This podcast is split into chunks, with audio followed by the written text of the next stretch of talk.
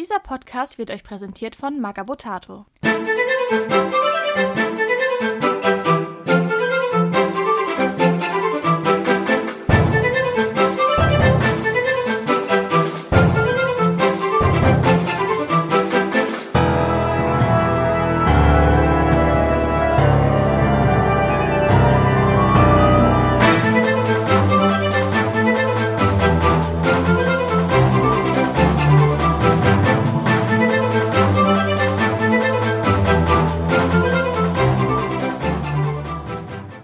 Moin moin und herzlich willkommen zu Magabotato, dem Podcast rund um Brettspiele und Tabletops.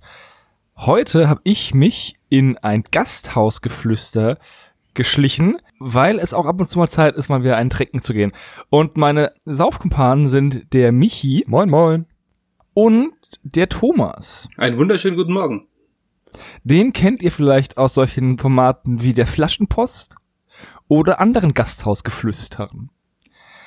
Wir haben uns heute, der Grund, warum ich auch hier bin, meine ähm, favorisierte Mannschaft vorgenommen, nämlich die Armada, und wollen euch ein bisschen an unserer Weisheit teilhaben lassen. Und ich glaube, dass ich zumindest noch, was den Fluff angeht, noch eine ganze Menge lernen kann. Stimmt, du liest kein Fluff, ne? Ja, ich weiß nicht warum. Aber ja, ich lese den irgendwie nicht. Ich bin in keinem System so ein richtiger Fluff-Bunny. Ich auch bei 40k, also ich kenne natürlich grob den Fluff, aber ich habe mich damit nie auseinandergesetzt. Ja, aber dafür hast du ja uns beide hier. Deswegen, deswegen bin ich so froh, dass ich A, ihn nicht vorbereiten musste und B, dass ihr beide dabei seid. Ja, sehr gut. Ja, ich habe den Fluff jetzt tatsächlich für den Podcast mir auch nochmal durchlesen müssen. Weil mal, ich habe das mir alles irgendwann... Dürfen, dürfen. Dürfen, ja natürlich, nochmal durchlesen dürfen. Du widersprichst dir gerade selbst, aber. genau, weil äh, tatsächlich irgendwann, wie die Bücher rausgekommen sind, habe ich mir das alles mal hochbegeistert durchgelesen und jetzt im Nachhinein ist mir aufgefallen, wie viel ich doch vergessen habe. Das ist unglaublich, ne? Ja, bei auch gefühlt 40 Modellen pro Fraktion ist es auch schwer, den Überblick zu behalten, wer da welche Rolle gespielt hat in der Historie von Longfall. Äh, was Longfall? Ich denke, du bist Imperium-Spieler, das heißt Puerto Alto. ja, von Puerto Alto. Ja. Gerade ist es ja Longfall, wenn ich mich nicht irre. Ja. Gerade stehen die Aktien eher so in Richtung Longfall.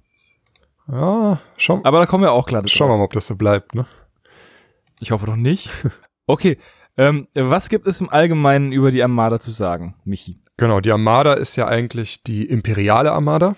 Und das kommt daher, dass das Imperium in der Welt von Freebooters Fate ist eigentlich eine weltumspannende Weltmacht. Also eigentlich die gesamte bekannte Welt ist unter der Knute oder der Schirmherrschaft des Imperiums.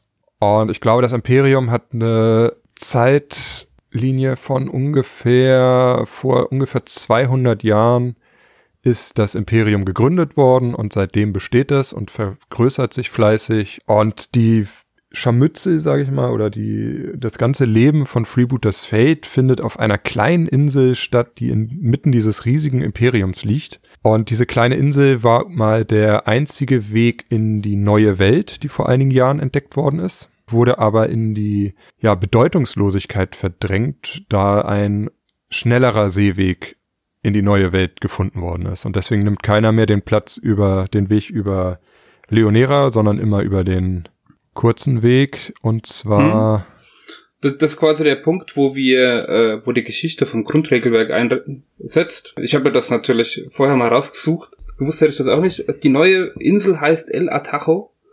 Ja. Und hat quasi auf dem Weg von Maravilla nach Madruga ist nur 67 Tage und über Leonora fährt man 94 Tage. Das, heißt, das ist eine ganz schöne Verbesserung. Genau, das heißt, man spart sich fast 30 Tage. Dementsprechend ist quasi Leonora auf dem Weg in die neue Welt, in die Bedeutungslosigkeit versunken, nachdem man El Atajo gefunden hat. Das ist ja so fast wie mit dem Panama-Kanal oder dem Suez-Kanal. um mal auf aktuelle Ereignisse zu kommen. Ja. Ja, das zum Beispiel wusste ich schon nicht. Das zum Beispiel wusste ich schon nicht. Aber das erklärt, warum die Armada so unglaublich nachlässig äh, mit den Piraten ist, weil die einfach auch wahrscheinlich keine Bedeutung haben. Ja. Dazu muss man sagen, das Imperium ist natürlich auch an anderen Schauplätzen beschäftigt. Also ganz groß ist Marland. Das ist eine Provinz, die im Norden des Imperiums liegt. Die hat sich für unabhängig erklärt und das natürlich mit entsprechenden Scharmützeln. Das heißt ja, man könnte auch Freebooters Fate mit Wikingern gegen Armada spielen. Ja, Marland ist tatsächlich eher sogar Schotten. Dann Schotten. Die haben so einen schottischen Einschlag. Einschlag. Und noch weiter nördlich liegt ja tatsächlich sogar Debon. Und Debon ist offiziell Teil des Imperiums, aber ist eigentlich halt mehr unter der Schirmherrschaft. Also es ist irgendwie so eine Königreich, Provinz, irgendwas mehr oder weniger. So wie Dänemark und Grönland. Ja, genau, mehr oder, Oder wie Schottland und England. genau, mehr oder weniger unter eigener Verwaltung, aber eben offiziell Teil des Imperiums. Und dann ist natürlich Wow, man lernt nie aus. Natürlich in der neuen Welt, da weiß man tatsächlich gar nicht so viel drüber, aber da ist natürlich die Expansionspolitik geht da natürlich weiter. Ne? Also es ist wie die Entdeckung Mhm. Amerikas. Da muss sich jetzt auch das Imperium festsetzen und groß werden. Wobei man, glaube ich, im Hintergrund nichts davon hört, dass sie ernsthafte Konkurrenz in der neuen Welt haben. Ja, wobei natürlich die Amazonen aus der neuen Welt kommen. Und spätestens, wenn die aufeinander stoßen, wird es da auch nochmal einen großen Konflikt geben.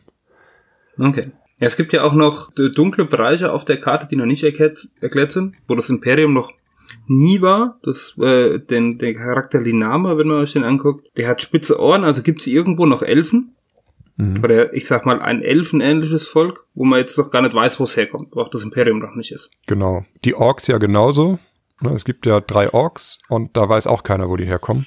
Während die Goblins, da weiß man das. Südlich der alten Welt gibt es das Land Elsura.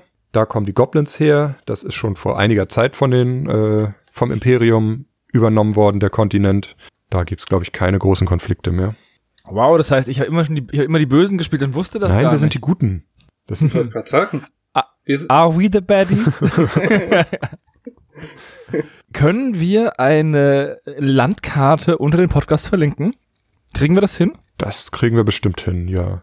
Da, weil ich glaube, es ist gut, wenn die Leute sich mal die Karte auf dem angucken und den Podcast Ja. besser folgen zu Ich glaube, können. die Karte ist das erste Mal mit der zweiten Erweiterung veröffentlicht worden. Genau. Also im Deep Jungle. Also ich habe auch die Infos zu diesen zu diesen Reisen oder diesen Reiselängen habe ich nur aus der Karte, die dann im Deep Jungle war.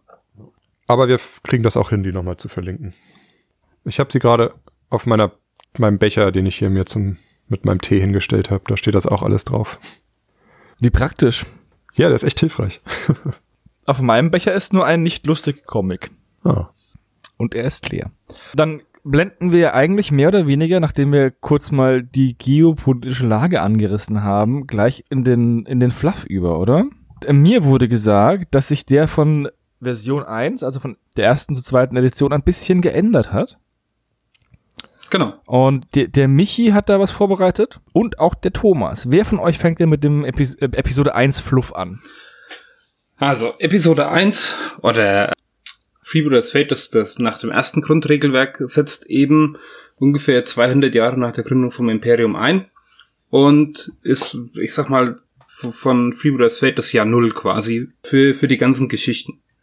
Ausgangssituation ist, wie wir gerade schon beschrieben haben, es gibt eben eine schnellere Route in die neue Welt. Vorher war Leonora die einzige Route und das ist jetzt so ein bisschen in Vergessenheit geraten. Das Imperium oder die Imperiale Armada ist vom Fluff her so ein bisschen, ich nenne es mal zwiegespalten. Man hat einerseits immer die tapferen Soldaten, die in der ersten Edition ja auch noch alle sehr moralstark waren durch ihre Sonderregel und das, also wurde eben darüber repräsentiert über diese Sonderregel standhaft. Und wir sind hergegangen und das waren quasi die trainierten Soldaten in der, auf der Insel, die versucht haben, Recht und Ordnung aufrechtzuerhalten. So, im Gegensatz dazu gab es quasi immer so die dekadenten Adligen. Ja, man findet in der, in der Hintergrundgeschichte von Freebooters Fate ganz oft, dass Garcia oder sonst irgendein ruhmreicher Captain voll Ehre dann so den Gobernator vor sich hat und sagt, und muss irgendwelche Befehle befolgen, die er eigentlich gar nicht befolgen will. Da kommen wir dann auch später nochmal dazu. So, wie ist die Ausgangssituation auf Leonora? Die Piraten halten die Unterstadt, das heißt die Hafenstadt. Dort ist der Einfluss des Imperiums relativ gering. Aber in der Oberstadt, wo die Adligen sind, da herrscht noch Recht und Ordnung, meistens. und die imperiale Armada hält ein Fort auf äh, einem Berg an der Insel. In der Stadt, ja, in Puerto Alto. Wir haben am Anfang noch, ich sag mal, wenig Unterstützung. Ja, ähm, wir haben von dem Krieg gegen Malland gehört, das heißt, es kommen wenig Ressourcen vom Imperium zur Unterstützung von der imperialen Armada. Und man hat so einen, ich sag mal, einen angedeuteten Niedergang der imperialen Armada auf Leonora. Man hört auch, am Anfang geht's los, wie zum Beispiel die Piraten, die imperiale Soldkasse stehlen können. Ja, um dann, ich sag mal, dem, dem Imperium oder der imperialen Armada geht's auf Leonora zu dem Zeitpunkt nicht gut, aber es wird ihnen noch viel schlechter gehen. Nein! ja, wir versuchen hier mit, als äh, imperiale Soldaten versuchen wir Recht und Ordnung aufrechtzuerhalten. Aber es klingt uns halt nicht. So, dann kommen die Ereignisse von Deep Jungle. Deep Jungle startet so, genau die Situation, die ich gerade beschrieben habe. Der Gobernator von äh, Leonora fällt auf einen Trick herein von den Piraten, von El Asqueroso. Und zwar wird irgendein Versorgungstransport überfallen und da sind natürlich wichtige Güter drauf, aber der Gobernator hat natürlich hauptsächlich Gedanken um seinen Wein, der da dabei war. Also die Ressourcen für die Soldaten sind wichtig, aber sein Wein ist natürlich auch dabei. Und deswegen wird quasi Garcia entgegen seinem Willen befohlen, diesen Transport, der irgendwo verschollen und versteckt ist, laut dieser, dieser Nachricht, die da eingegangen ist, zu suchen und die, die wichtigen Ressourcen zu retten. Im Nachhinein kommt dann raus, wenn man Fluff so ein bisschen liest, ja, das war ein Trick von Ascaroso. Der hat quasi als Soldaten verkleidete Piraten mit einer gefakten Nachricht dahingeschickt. Garcia hat das mehr oder weniger erkannt, wurde aber dazu gezwungen, entgegen seines besseren Wissens auf die Suche zu gehen vom, vom Gobernator. Zur gleichen Zeit war Captain Leon auf einer Strafexpedition gegen die Goblins, weil die es gewagt haben, auf einer Nachbarinsel eine eigene Kolonie zu gründen. Schweinebacken. Ja, ist unglaublich, gell? Was fällt denen ein, frei, frei sein zu wollen? Ja, im ganzen Imperium sind es sehr gehorsame Diener. Nur hier auf Leonora meinen sie, sie müssen seine eigene Kolonie gründen. Ja? Dazu muss man sagen, ganz am Anfang waren auch Garcia und Leon die einzigen spielbaren Anführer. Ne? Ja. Die anderen sind ja erst mit den Erweiterungen dazugekommen. Und die beiden Hauptanführer waren abgelenkt, als dann das Pir genau. Piratenkonzil, also der, die, die Allianz der Piraten, den Angriff zum Angriff auf das Fort gestimmt hat. Ne? Genau. Geblasen hat. So, an der Stelle wird dann die Geschichte so ein bisschen widersprüchlich, ja, je nachdem, ob man den Piraten oder dem Imperium zuhört. Diese Abwesenheit von, von Leon und Garcia haben die Piraten genutzt und haben mit gemeinsamer Stärke das Fort angegriffen. So, und durch die, ich sag mal, Misswirtschaft der Anführer konnten die imperialen Soldaten das Fort nicht halten. Und trotzdem ist natürlich der Rückzug aus dem Fort eine Geschichte voller Heldentaten. Es gab einen, einen jungen Lieutenant, der es trotz der Unterzahl geschafft hat, fast alle Ressourcen zu retten. Ja, also man kann dann im Fluff nachlesen, wie genau er es geschafft hat, sich gegen die Übermacht der Piraten durchzusetzen, ja, und wie er quasi alle aus dem vorgerettet hat und es gab noch ein paar treue imperiale Arkebusen, die den Rückzug dann oben von den Zinnen des des Forts gedeckt haben. Über deren Nähe weiteres Schicksal ist jetzt nicht viel bekannt. Ich befürchte leider, dass sie ihre Heldentat nicht überlebt haben. Aber so konnte quasi ein, ein junger äh, Offizier, dessen Namen man glaube ich nicht weiter erfährt, konnte so einen Großteil der Ressourcen und den Gobernator und seine Frau in den Dschungel retten. Mit den meisten Ressourcen. Und im Gegensatz zu der im Gegensatz zur Propaganda der Piraten war das natürlich keine heillose Flucht, sondern ein taktischer Rückzug bei einer Übermacht, wo wir so und so nichts hätten gewinnen können. Und dann geht's eben in den Dschungel. Das heißt, die imperialen Armada suchen sich einen Platz im Dschungel, bauen da ein Fort auf mit Palisaden und so weiter. Das ist dann auch der Zeitpunkt, wo quasi die Ahondaros als, äh, ich nenne es mal Pioniere eingeführt werden, die dann dieses Fort errichten. Und dann werden die Ereignisse in der ersten Edition um die imperiale Armada schon relativ dünn. Man hat jetzt noch mit der Einführung der Ostleonorischen Handelsgesellschaft wird dann noch eine große Goldmine gefunden, wo man hergeht und Das macht natürlich wieder den, die ganze Insel interessant, weil reich möchte jeder Mhm. sein. Genau, reich möchte jeder sein. Das ist dann genau der Punkt, wo wir dann langsam übergehen in das zweite Buch. Mystic Spirits und die Folgebücher haben dann noch die Loas eingeführt. Dann gab es quasi noch die, den Hintergrundteil vom Imperium, dass es so eine Art Inquisition gibt. Da hat man quasi im Mystic Spirits hat man das das erste Mal gehört. Also es ist wohl bekannt, dass es Loas gibt, auch im Imperium. Und man hat eine, ich nenne das mal eine eigene äh, Abteilung oder sonst irgendwas in der Richtung, die Casadorn, die jetzt quasi auf die Jagd nach Mystigen gehen. Damit kam dann auch der neue Anführer Casador. Genau. Genau. Casador Comadreja. Genau, genau. Der schöne spanische Name. Das ist tatsächlich vielleicht noch zum Hintergrund, die meisten eben von den, von den Imperialen haben spanische Namen. Das, das merkt man dann an, dass sie quasi das, das, ich sag mal, an die alte spanische Kolonialzeit angelehnt sind. Und dann sind wir aber tatsächlich mit dem Fluff der ersten, des ersten Buches schon durch. Genau. Oder der ersten Bücher, der Version 1. Ja. Also das Imperium hat sich quasi immer weiter im Dschungel verschanzt, weil sie einfach keine Chance hatten, da wieder rauszukommen. Wurden eben unterstützt auch von der Ostleonerischen Handelsgesellschaft. Also die hat sich ja damals quasi gegründet, weil sich durch das Imperium im Dschungel neue Handelswege eröffnet haben. Werden wir bei den Söldnern dann irgendwann mal ansprechen. Zu Beginn der 2.0 ist es so, dass das Imperium mit Marland einen Waffenstillstand geschlossen hat. Also da quasi wieder Ressourcen frei werden. Aber Waffenstillstände sind ja keine Siege und deswegen muss jetzt ein Sieg her. Und nach harten Verhandlungen, weil die Kriegskasse ist nämlich leer, also das Imperium ist so ein bisschen, ja, am Ende würde ich es nicht sagen, aber hat Probleme. Und dann wurde halt gesagt, Nennen wir es einen temporären finanziellen Engpass. Genau. Und deswegen wurde gesagt, ach, da ist doch noch diese kleine Insel, da haben sich die Piraten, haben sich da, fühlen sich groß und stark und toll und da schicken wir jetzt mal eine Expeditionsflotte hin, dass die einmal vernichtet werden und wir einen einfachen Sieg einfahren. Das Gold aus der Goldmine nehmen wir auch noch mit, um die Kriegskasse wieder zu füllen. Das ist der Plan in der Hauptstadt. Das heißt, es werden drei Schiffe losgeschickt unter Führung vom El Venador, der ein guter Freund von Jarono ist, den wir noch gar nicht angesprochen haben. Jarono ist so der Anführer, der kein Anführer ist.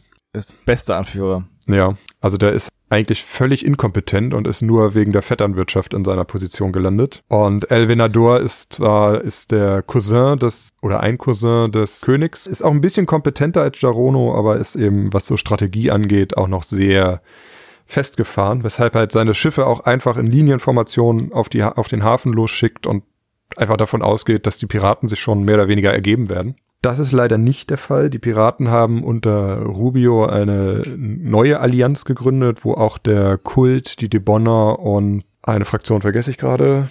Die Goblins. Die Goblins, danke. Klein und grün, übersieht man schnell. Genau. äh, unter denen halt eine große Allianz gebildet haben, die diesen Angriff des Imperiums tatsächlich abwehren und zurückschlagen zu einem gewissen Teil. Also zwei der Schiffe werden tatsächlich versenkt. Aber das Imperium schafft es trotzdem, einen Brückenkopf in, also die neu angekommenen Imperiumstruppen schaffen es trotzdem, einen Brückenkopf in der Stadt aufzubauen und zu halten. Und da kommt jetzt das Dschungelcamp in, ins Spiel. Die haben nämlich, weil die Botengänge alle abgefangen worden sind, gar nichts von dieser Flotte gewusst und mussten jetzt sehr spontan reagieren und tun das mit einem Angriff von zwei Seiten auf die Stadt, um diesen Brückenkopf eben auch zu unterstützen und zu befreien. Und sie schaffen es tatsächlich, die Hälfte der Stadt wieder zurückzuerobern und die zu halten. Die andere Hälfte wird durch Hilfe der OLHG, die sich ja mit beiden Seiten immer gut versteht, die haben einfach eine Mauer durch die ganze Stadt gezogen und dadurch sind die Kämpfe dann mehr oder weniger zum Erliegen gekommen. Und das ist jetzt auch, also der Stand der Dinge ist jetzt, dass Puerto Alto bzw. Longfall in zwei Hälften geteilt ist. Die eine unter der Kontrolle der Piraten weiterhin, aber die andere Hälfte von uns wieder befreit und dem Ruhe und Ordnung zugeführt. Mit den Schatten, die jetzt erschienen sind, ist es tatsächlich passiert, dass diese Mauer wieder eingerissen worden ist. Also aus irgendeinem Grund haben die Schatten mit ihrem Auftritt einen großen Sturm verursacht, der diese Mauer zerstört hat. Jetzt muss sich zeigen, wie sich das weiterentwickelt. Hm? Ob jetzt wieder Kämpfe die an die tägliche Tagesordnung treten oder ob sich das diese Patt-Situation irgendwie hält oder was ganz anderes passiert. Ich stelle mir das anstrengend vor, da zu wohnen. ja. Ja. Du willst einfach nur dein, deinem Tagesgeschäft nachgehen, wohnst ja schon eigentlich offiziell am Arsch der Welt und dann kommt irgendjemand vorbei, baut dir eine Mauer durch den Vorgarten. Dann wird die reingerissen. Die, die, die OLAG war da ja, ich sag mal, relativ vorausschauend. Die haben das mit der Mauer ja nur hingekriegt, weil sie quasi zwischen einer imaginären Linie da durch die Stadt gezogen haben. Haben quasi auf dieser Linie alle Häuser gekauft und hatten quasi in den Häusern drin die Mauer schon fertig und haben dann, als es quasi zu diesem Konflikt kam, den sie absehen, aus irgendeinem Grund abgesehen haben, genau, haben quasi die Instant-Mauer, haben die, die, äh, weil sie den Konflikt abgesehen haben, aus irgendeinem Grund, haben sie dann quasi die, die äh, Häuser mehr oder weniger abgerissen oder diese Mauer freigelegt, haben nur noch das Stückchen zwischen den Häusern aufgemauert, hatten das wohl auch schon alles vorbereitet, sonst würde das ja nicht so schnell gehen und hatten dann quasi innerhalb kürzester Zeit hatten die da eine Mauer durch die Stadt gezogen. Also weiß jetzt nicht, ob es an einem Tag war, aber es ging relativ schnell. Wo dann die Ohrlage? Mal eine andere Frage. Wie viel, wie groß ist denn diese Stadt? Wie viele Menschen leben denn da? Gibt es da Informationen oder ist das nicht geklärt? Das ist alles noch nicht geklärt. Das wird sehr offen gehalten. Ja, okay. Aber es muss schon eine recht große Hafenstadt sein. Also ich meine, es gibt einen Gouverneurspalast, es gibt ein Fort, ein Hafenviertel, es gibt die Unterstadt. Also es ist schon keine, kein kleines Dorf oder so. Es ist schon eine richtig große Stadt dann ist ja noch beeindruckender, dass die das durchgezogen haben. Gut. Aber dann sind wir the theoretisch mit Fluff durch, oder? Das ist der Stand der Dinge, einem, wie sich die äh, Imperial Armada gerade in Puerto Alto schlägt. Dann können wir mal kurz auf die Besonderheit der Mannschaft zu sprechen kommen, nämlich jetzt zum Beispiel im Regelbereich, die Befehlskette, Moral und Autorität. Also Ganz kurz, möchtest du vorher noch einmal ansprechen, wie man überhaupt anheuert? Also bei der Äh, Ja, ganz normal, oder? Also es gibt ja keine Heuerbeschränkungen in der im Sinne wie beim Kult bei der Armada. Man hat pro Folge einen Spezialisten und braucht einen Anführer. Genau. Und man kann bis zu zwei Söldnern mitnehmen. Und das, das sind eigentlich die ganz normalen Regeln, oder? Ja, normal ist tatsächlich inzwischen relativ. Es gibt von Gut, inzwischen sind es neun Fraktionen, davon können jetzt fünf heuern eins zu eins, also Gefolge Spezialisten eins zu eins, und die anderen vier heuern es anders. Also. Ja, der Kult macht zwei zu eins. Genau, die Debonner auch. Die Söldner brauchen gar kein Gefolge, können aber für je zwei Spezialisten eines mitnehmen, je nach Anführer. Und die Bruderschaft darf sogar zwei Spezialisten mitnehmen für ein Gefolge. Genau. Ja. Ja. Passt. Ich, für mich ist halt, für mich ist das, wenn ich die Armada spiele, also das ist für mich das normale Heuern. So heuern normale, vernünftige Menschen an. Ja, okay. Alles andere ist, ist Klimbim. Gut. Dann trotzdem jetzt zur Moral und zur Befehlskette. Wir hatten ja schon gesagt, in der ersten Edition hatten eigentlich alle bei der Imperialen Armada standhaft. Mhm. Standhaft sollten wir noch mal ganz kurz erläutern. Standhaft ist eine Regel, die es erlaubt, einen Moraltest, wenn ich den nicht geschafft habe, einmalig zu wiederholen. Also das heißt, ich habe eine größere Chance, meine Moraltests zu bestehen. Somit hat die, haben das Gefolge eigentlich so wie jeden Moraltest bestanden. Weil du ja, wenn du in dem Autoritätsradius des Anführers warst, der auch dessen Moral benutzen konntest, und dann hast du halt irgendwie zweimal auf die acht, auf die neun getestet, eventuell. Das hat dann schon funktioniert. Und selbst wenn man alleine war, hatte man meistens immer noch eine sieben oder eine sechs. Und dann ging's auch äh, ab und an gut mit, mit dem doppelten Versuch. Ist jetzt nicht mehr der Fall. Ich muss aber auch sagen, dadurch, dass dieses Gefolge viel weniger Leben hat, kommt es auch nicht mehr so oft zum Tragen. Also, die sterben dadurch schneller, dadurch müssen sie weniger Tests machen. Deswegen rennen sie bei mir gleich häufig weg wie früher. Ja. Also, so schlecht ist es gar nicht gew geworden, dass sie, also sie sind günstiger geworden und dadurch ist es nicht so schlimm, dass Standard weg ist, meiner Meinung nach. Auch wenn ich es ab und, Und zu vermisse. standhaft ist ja jetzt nicht bei allem weg. Ne? Wir haben es jetzt bei dem beim Gefolge ist es weg. Äh, oder bei den bei den bei den Ja, genau. Aber Mhm. die meisten oder viele Spezialisten haben ja die Sonderregel noch. Ja, genau, ich habe gerade exklusiv für dieses Okay. Gefolge gesprochen. Also es gibt auch ein paar Spezialisten, die es nicht haben, aber die meisten haben es tatsächlich. Und wenn einen das stört, kann man Captain Leon mitnehmen. Der hat inspirierend. Äh, inspirierend, ganz kurz, alle in 20 Zentimeter Umkreis um den Charakter bekommen standhaft. Genau. Und er selbst ist furchtlos, ne? Immer noch. Er selbst ist auch furchtlos, aber selbst wenn er furchtlos nicht wäre, würde inspirierend ihm selber auch standhaft geben. Er ist mit sich selbst befreundet. Ich wollte gerade sagen, ach, ich bin heute wieder sehr inspirierend. so voll der abge... so ein bisschen fader Beigeschmack. Das ist genauso, wenn du, wenn du ein Bild malst und sagst, oh, das ist ein Kunstwerk. Okay. Das müssen, das müssen, das müssen andere beurteilen, ob das Kunst ist. naja, gut. Ja. Also, ja, du, du ziehst ja den, dann- den äh, tapferen Captain Leon ganz schön in den Dreck. Ich zieh die Locken wieder in den Dreck. Ich sag, er ist ja, er ist ja, Ja. furchtlos. Ich, ich sage nur, dass wenn er sich selbst inspiriert, dass es etwas, ja, cheesy ist.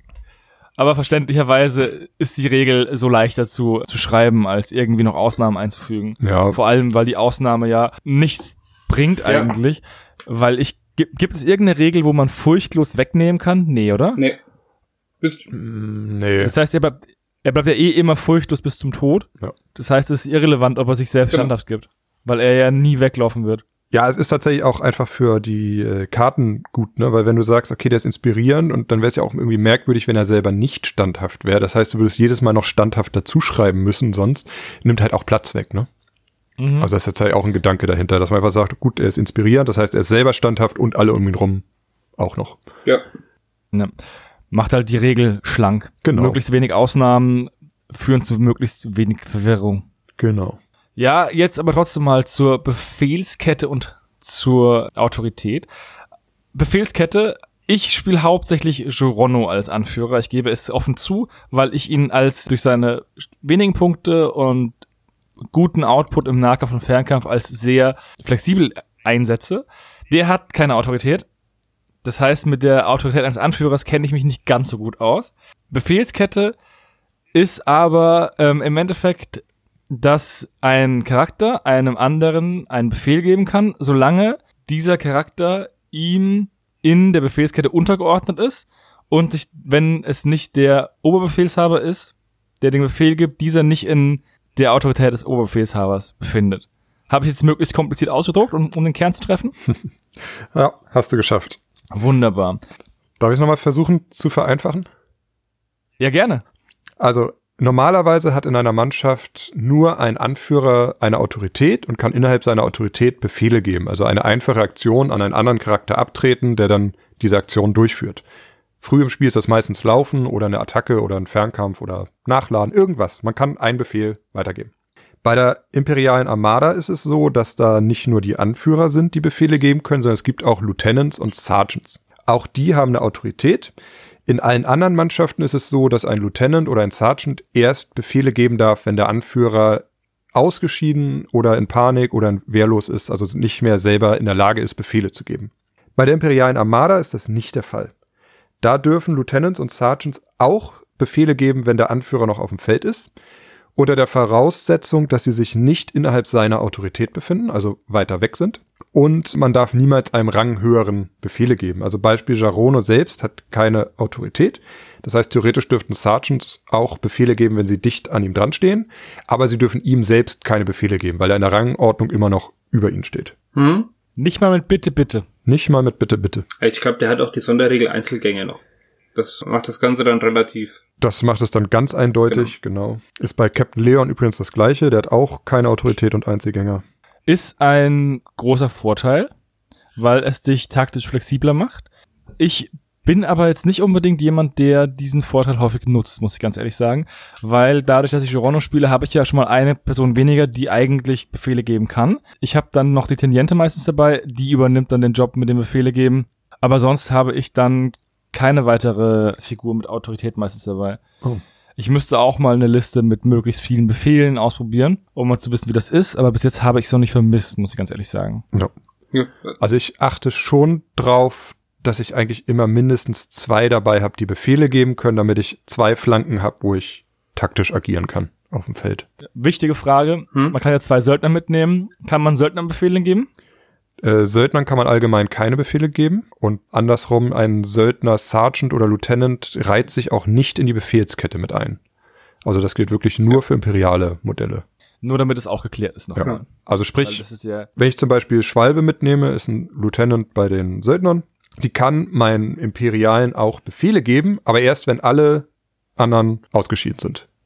Also Al- Anführer, Lieutenants. Sergeant tatsächlich nicht. Sie würde vor einem Sergeant übernehmen, weil Lieutenant vom Sergeant übernimmt, aber ja, vorher kann sie keine Befehle geben.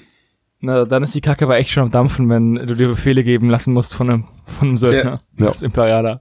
Also ich bin auch tatsächlich jemand, der sagt, ich spiele ja gerne Captain Leon mit der, der gleichen Sonderregel, also äh, keine Autorität und Einzelgänge. Also was mir in der Be- Befehlskette immer besonders gut gefallen hat, dass du keine teuren Anführermodelle dazu nutzen musst, dass die Befehle geben. Das hat mich in der Vergangenheit immer schon bei, bei also bei der ersten Edition immer gestört. Du hast Garcia, hast einen, einen super Nahkämpfer und einen super Fernkämpfer, der, der relativ teuer ist und verschwendest ich sag mal, in Anführungszeichen verschwendest seine Aktionen für Befehle. Nee, ich bin da ganz bei dir, weil äh, wieso sollte er jemanden den Befehl geben, zuzuschlagen, wenn er eigentlich besser zuschlagen könnte, wenn er selber machen Und jetzt würde? mit der Befehlskette ist es super. Also du kannst jetzt Captain Leon mitnehmen und dann nimmst du einen, einen günstigen Sergeant mit, wie Magneto oder Escopeta, und die geben dann die Befehle. Und deren Aktionen sind dann nicht, nicht ganz so wertvoll wie die vom Anführer. Deswegen, ich finde diese, diese Sonderregel Befehlskette super. Bin ich, äh, Die ist großartig. Hm. Hebt die Armada, finde ich, auch sehr ab von den anderen Mannschaften. Also Mhm. Vom Spielen. Die Befehlskette führt auch dazu, dass man rein theoretisch eine Figur, mit einer Figur pro Runde vier Aktionen machen könnte. Hm, Wie bei den normalen, den Befehl und die Übertaktung. Du meinst die äh, Ereigniskarte? Ja. Nee, weil die zählt auch wie ein Befehl und ein Charakter darf immer nur einen Befehl erhalten. Das haben wir auch noch nicht Ja, erwähnt. okay. Das ist ganz wichtig. Also ich kann nicht sagen, ja, hier Befehlskette, lauf mal darüber und der zweite gibt dir noch einen Befehl, dass, da, dass ich vier Aktionen habe mit einem Modell. Das geht nicht. Man kann immer nur einen Befehl pro Runde geben oder erhalten und oder erhalten. also du Also- könntest das sonst, also wenn du jetzt diese Sonderregel schließt es aus. Sonst könntest du tatsächlich mit so einem Hund auf fünf Befehle kommen. Du könntest ihm ja den, den Fassbefehl noch geben, den Befehl von deinem Captain und dann noch mit der Ereigniskarte hätte der Hund quasi fünf Aktionen. Ziemlich sportlich Hund. Aber gut, dann haben wir es auch mal geklärt. Ich, wie gesagt, ich war noch nicht in der Situation, deswegen, Mhm. beziehungsweise habe jetzt auch nicht die Karte vor mir, aber das wäre halt die maximale Möglichkeit gewesen, Genau. das zu machen. Also man kann jemanden, der einen Befehl, also diese Karte nicht mehr geben. Gut, gut. Aber das ist tatsächlich auch, also man muss ein bisschen aufpassen. Ne? Genau diese Möglichkeit, dann Befehle zu geben, ist die Gefahr, dass du sehr viele Befehle mit teuren Modellen an günstige Modelle gibst. Ja, also mit, mit deinen teuren Modellen verschenkst du viele Aktionen, wenn du nicht aufpasst. Das muss man ja schon gezielt und nicht, Mhm. nicht so exzessiv einsetzen. Es ist halt meistens in kritischen Situationen, wenn du zum Beispiel bist im Nahkampf Genau. und du willst halt, dass nochmal zugeschlagen wird, damit du halt diesen Nahkampf für dich entscheidest. Und wenn der Anführer halt nicht hinkommt oder anderweitig beschäftigt ist, dann nutzt es was. Oder was man, wenn man halt ihn taktisch in ein Gefolge oder einen Spezialisten in eine Position bringen möchte, um nächste Runde halt einen Ja. Angriff zu machen oder einen Weg abzuschneiden oder eine Drohkulisse aufzubauen oder sonst irgendwas. Also man sollte nicht unbedingt ja Befehle benutzen wie Konfetti oder Kamelle. Ja. Wobei ich es gerne früh im Spiel nutze, um die halt auch schnell nach vorne zu kriegen, um Szenarioziele zu erfüllen. Und da ist mir auch lieber, dass da irgendwie ein Seesoldat nach vorne rennt, der dann vielleicht erschossen wird, aber als ja, die teuren Spezialisten. Das stimmt. Wobei das letztes Mal, als wir gegeneinander gespielt haben, bei für dich in einem Fiasko geendet hat. Ja, das als ja, das war wirklich traurig, als wir gespielt haben. Vor allem, weil ich davor noch so ein Spiel hatte. Aber das ist auch Freebooters Fate, liegt auch an den Karten. Ja. Und, Ja, ne, die beste Taktik überlebt keinen Feindkontakt. genau. Über den Feinkontakt nicht. Manchmal ist man. Deswegen bin ich auch kein so großer Fan von Captain Leon, weil der meiner Meinung nach so leicht auszukontern ist. Trotz seiner vier Verteidigungskarten. Aber das ist eine andere Sache. So, nachdem wir diesen Punkt jetzt abgehakt haben, dann schauen wir mal, was noch auf unserer Moderationskarte steht auf der nächsten. Es geht um die Vorteile der Armada und zwar im Sinne nicht von den Vorteilen, die der Spieler hat, weil er so wunderschöne Modelle anmalen darf, sondern um die regeltechnischen Vorteile. Was fällt dir als erstes ein, wenn du an die Armada denkst, Michi? Äh, die Arkebusen. Thomas? Ja, die Arkebusen, gell? würde mich da einreihen, dass ähm, großes Peng-Peng-Ding bei den bei der Armada ganz klar im Vordergrund steht. Das war ja auch, also früher gab es ja nur Seesoldaten und Arkebusen als Gefolge. In den ersten Editionen oder auch in dem Beginn des Spiels wurde die Armada ja auch meistens sehr fernkampflastig gespielt. Das hat sich ja jetzt ein bisschen geändert, aber das, das, der Fernkampf ist auf jeden Fall ein Steckenpferd von der Armada. Mhm.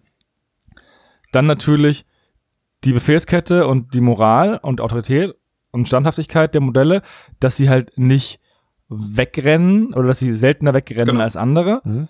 Ähm, Ganz kurz noch, da, mhm. die Arkebuse einmal noch erklären, für die, die sie nicht kennen. Die Arkebuse waren das Standardgefolge, sind es auch meiner Meinung nach immer noch zu einem gewissen Grad. Die haben eine Fernkampfwaffe, eine schwere Waffe mit Stärke 7, 6 und einer Reichweite von 50. Und das ist auf Gefolge, glaube ich, mit Abstand die stärkste Waffe, die man spielen kann im Spiel.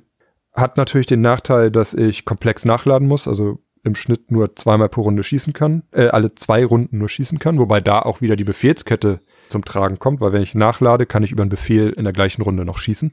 Ja. Haben natürlich den Nachteil, relativ wenig Lebenspunkte, wenig oder für ein Gefolge normaler Widerstand und aber auch sehr schwach im Nahkampf. Also selbst mit einer zweihändigen Knüppel geführten Akebuse kommen sie nur auf Stärke 5, aber die sollen eigentlich eh hinten stehen und den Gegner abschießen. Ja, wenn du mit den Akebuse im Nahkampf bist, dann ist es schon problematisch. Ja, Die kommen mit einem Sturmangriff auf Stärke 7, und das ist schon äh, traurig. reicht vielleicht für ein Gefolge. Das eine Mal, wo die, mein Arkebusier mit dem Sturmangriff den Meister Harlekin umgenatzt hat, ist ein einmaliges Erfolgserlebnis, glaube ich. Ja, es geht. Ja. Also ich habe tatsächlich schon mit äh, Tamborino in einem Sturmangriff äh, Modelle umgebracht. Oha. Das war, war auch etwas, wo äh, der Gegner etwas überrascht war. Damit hat er nicht gerechnet. Der Nachteil an den, an den Arkebusen ist natürlich, dass sie neben dem Nachladen halt auch bewegen oder schießen können nur.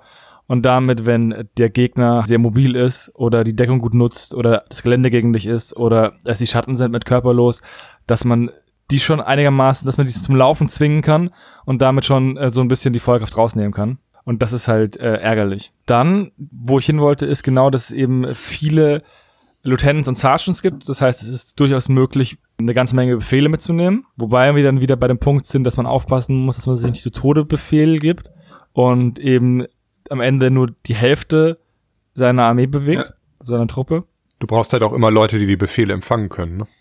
Ja, es gibt viele Spezialisten und diese Spezialisten sind teilweise wirklich sehr, sehr spezialisiert in dem, was sie tun. Das sind so die Vorteile, die uns jetzt eingefallen sind, die wir vor der Aufnahme gesammelt haben. Und die Spezialisten sind noch relativ günstig. Die sind ja durch die zweite Edition noch mal günstiger geworden. Gut, das war ja ein allgemeiner Ruck, der durch alle Mhm. Fraktionen ging. Aber es gibt halt ganz wenig auch, die richtig teuer sind. Ne? Also die Teniente Maton irgendwie 95 Dublonen, 90. Genau. 90 sogar nur noch. Der erste Mart mit 85 und alle anderen sind günstiger. Und ich finde so alles, Ja. alles bis 75 finde ich, Hm. zähle ich eigentlich schon eher als günstigen Spezialisten. Also den, den teuersten Spezialisten, den ich gerne spiele, ist äh, Don Guillermo. Und der kostet 75 Dublonen.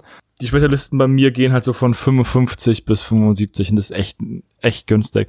Ich mag es auch lieber noch mal ein Modell mehr auf dem Feld zu haben, anstatt Punkte in ein Modell zu stecken, was über 90 Punkte kostet. Da bin ich dann doch, das ist mir so unsicher. Also man verliert doch leichter Modelle, als man sich eingestehen möchte. Und auch Spezialisten mit größerer Nehmerqualität fallen ab und zu dann doch ab.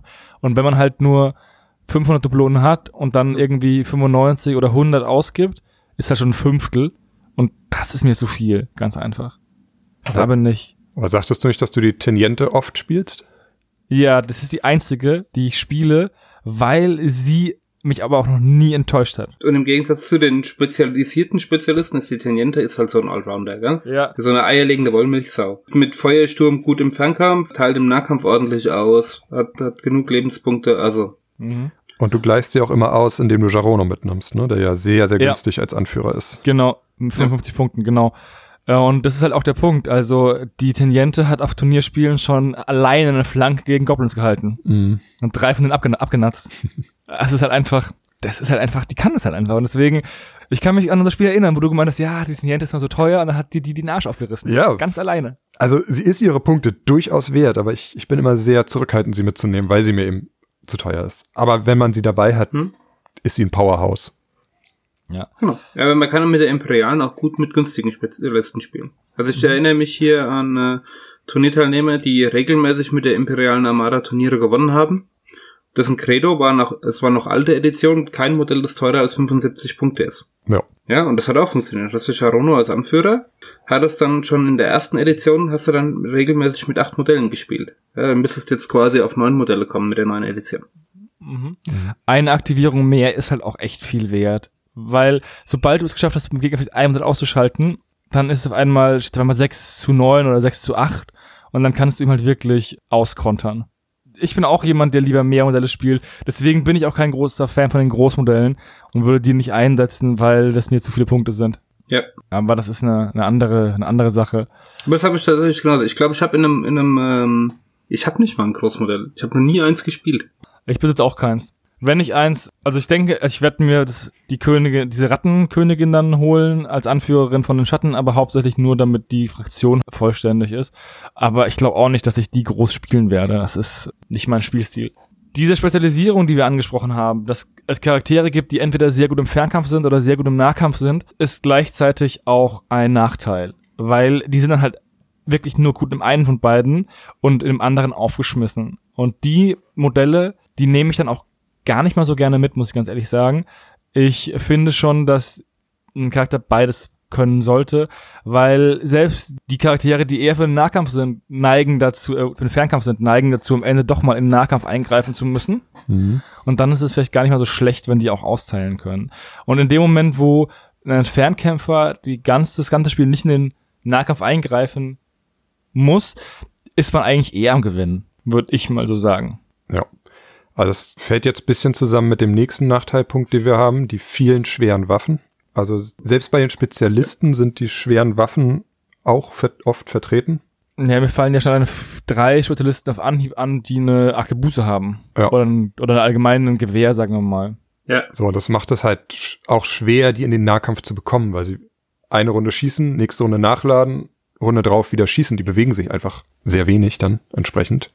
Ja, das ist ja, da, da hatten wir es ja gerade drüber, also gerade bei Missionen sind viele Aktionen halt Gold wert und die ganzen schweren Waffen fressen einfach Aktionen ohne Ende. Ja. ja wenn du nach, schwer nachladen musst, ist immer. Ja. Ich würde jetzt hier ganz kurz eine, eine These vom Christian einschieben. Mhm. Und zwar den Kontrast der Armada zu den Piraten. Die Armada ist die spezialisierbarste Fraktion. Auch wenn man sie gemischt Allround zusammenstellt, ist sie weniger Allround als Piraten. Was sagt ihr dazu? Ich spiele, wir kommen ja später nochmal auf unsere, unsere Lieblingslisten und ich persönlich spiele die Armada immer Allround und ich habe jetzt nicht so viel Erfahrung mit den Piraten, aber ich kann mir nicht vorstellen, dass so wie ich die Armada spiele, die Piraten noch viel Allrounder, ich weiß nicht, ob es noch runder geht. Äh, ich finde auch, was Allround angeht, sind halt die Piraten einfach kein Vergleich, weil Piraten sind die, die quasi diesen, diesen Allrounder am besten abdecken bei Freebooters Fate. Und nur weil ich schlechter bin als der Beste, heißt es das nicht, dass ich am meisten spezialisiert bin. Ich würde gerade sagen, okay, gerade Bruderschaft oder, oder Kult, jetzt auch die neuen Schatten sind einfach noch spezialisierter als die, Pira äh, als die Armada. Ja. Ich, ich finde auch, dass es halt einfach aus der, weg von dem, von den Regeln, also hin zu der Historie des Spiels kommt. Wenn es zuerst gegen Piraten gegen Armada ist, dann musst du darauf achten, dass wenn du erst nur diese beiden Fraktionen hast, dass sich diese Fraktionen halt auch die Waage halten und dass nicht eine in ihrer Spezialisierung nach oben ausbricht. Jetzt hat die alte Armada durchaus den Fokus auf den Fernkampf gehabt, aber trotzdem hatte sie ja auch von vornherein einen nur Nahkampfgefolge. Also, ich finde, klar, die Piraten kann man wahrscheinlich sehr in Allround spielen. Vielleicht sogar noch ein bisschen besser als, als die Imperial Armada. Ich weiß nicht, ob es einen günstigen Piraten-Captain gibt, der Befehle geben kann. Weil dann könnte man diesen, diesen Makel von, von Geronno halt abdecken, dass er halt Einzelgänger ist. Aber ich finde, dass die sich schon die Waage halten. Vielleicht sind die Piraten ein bisschen drüber, das heißt aber nicht, dass die Armada super spezial ist. Man kann sie sehr spezialisiert aufstellen, was aber daran liegt, dass es einfach so viele Modelle gibt mittlerweile, dass man halt locker drei, vier Spezialisten mit, mit Akabuse aufstellen kann und dann noch Arkebusen-Gefolge nehmen kann, dann sind es natürlich eine Ballerburg, aber das heißt nicht, dass was muss. Ja, also ich stimme dem Louis zu, also euch auch. Also es ist, es, ich stimme allem irgendwie zu gerade, aber also ich sowas, wie ich den Christian verstehe, sagt er, bei Piraten sieht man es ja zum Beispiel beim Gefolge, da hat ja jeder irgendwie eine Pistole oder ein Messer oder irgendwas dabei, um schießen zu können. Wir haben bei der Armada haben wir zwei Gefolge mit einer schweren Waffe, also die komplex nachladen müssen, und zwei, die gar keine Fernkampfwaffe haben. So, das ist ja doch schon eher spezialisiert als bei den Piraten, wo ich halt sagen kann, okay, ich nehme Gefolge mit, das kann auch noch schießen. Während ich bei den Spezialisten das eben auch so sehe, dass es halt sicherlich auch bei der Armada auch Spezialisten gibt, die alles können, also wie die Teniente oder auch Alicia, aber es gibt eben auch sehr spezialisiertes Spezialisten. Also, ne, wie gesagt, mir fallen auf Anhieb drei ein, die eine schwere Waffe dabei haben. Wenn ich die alle mitnehme, dann ist mein Nahkampf natürlich entsprechend geschwächter.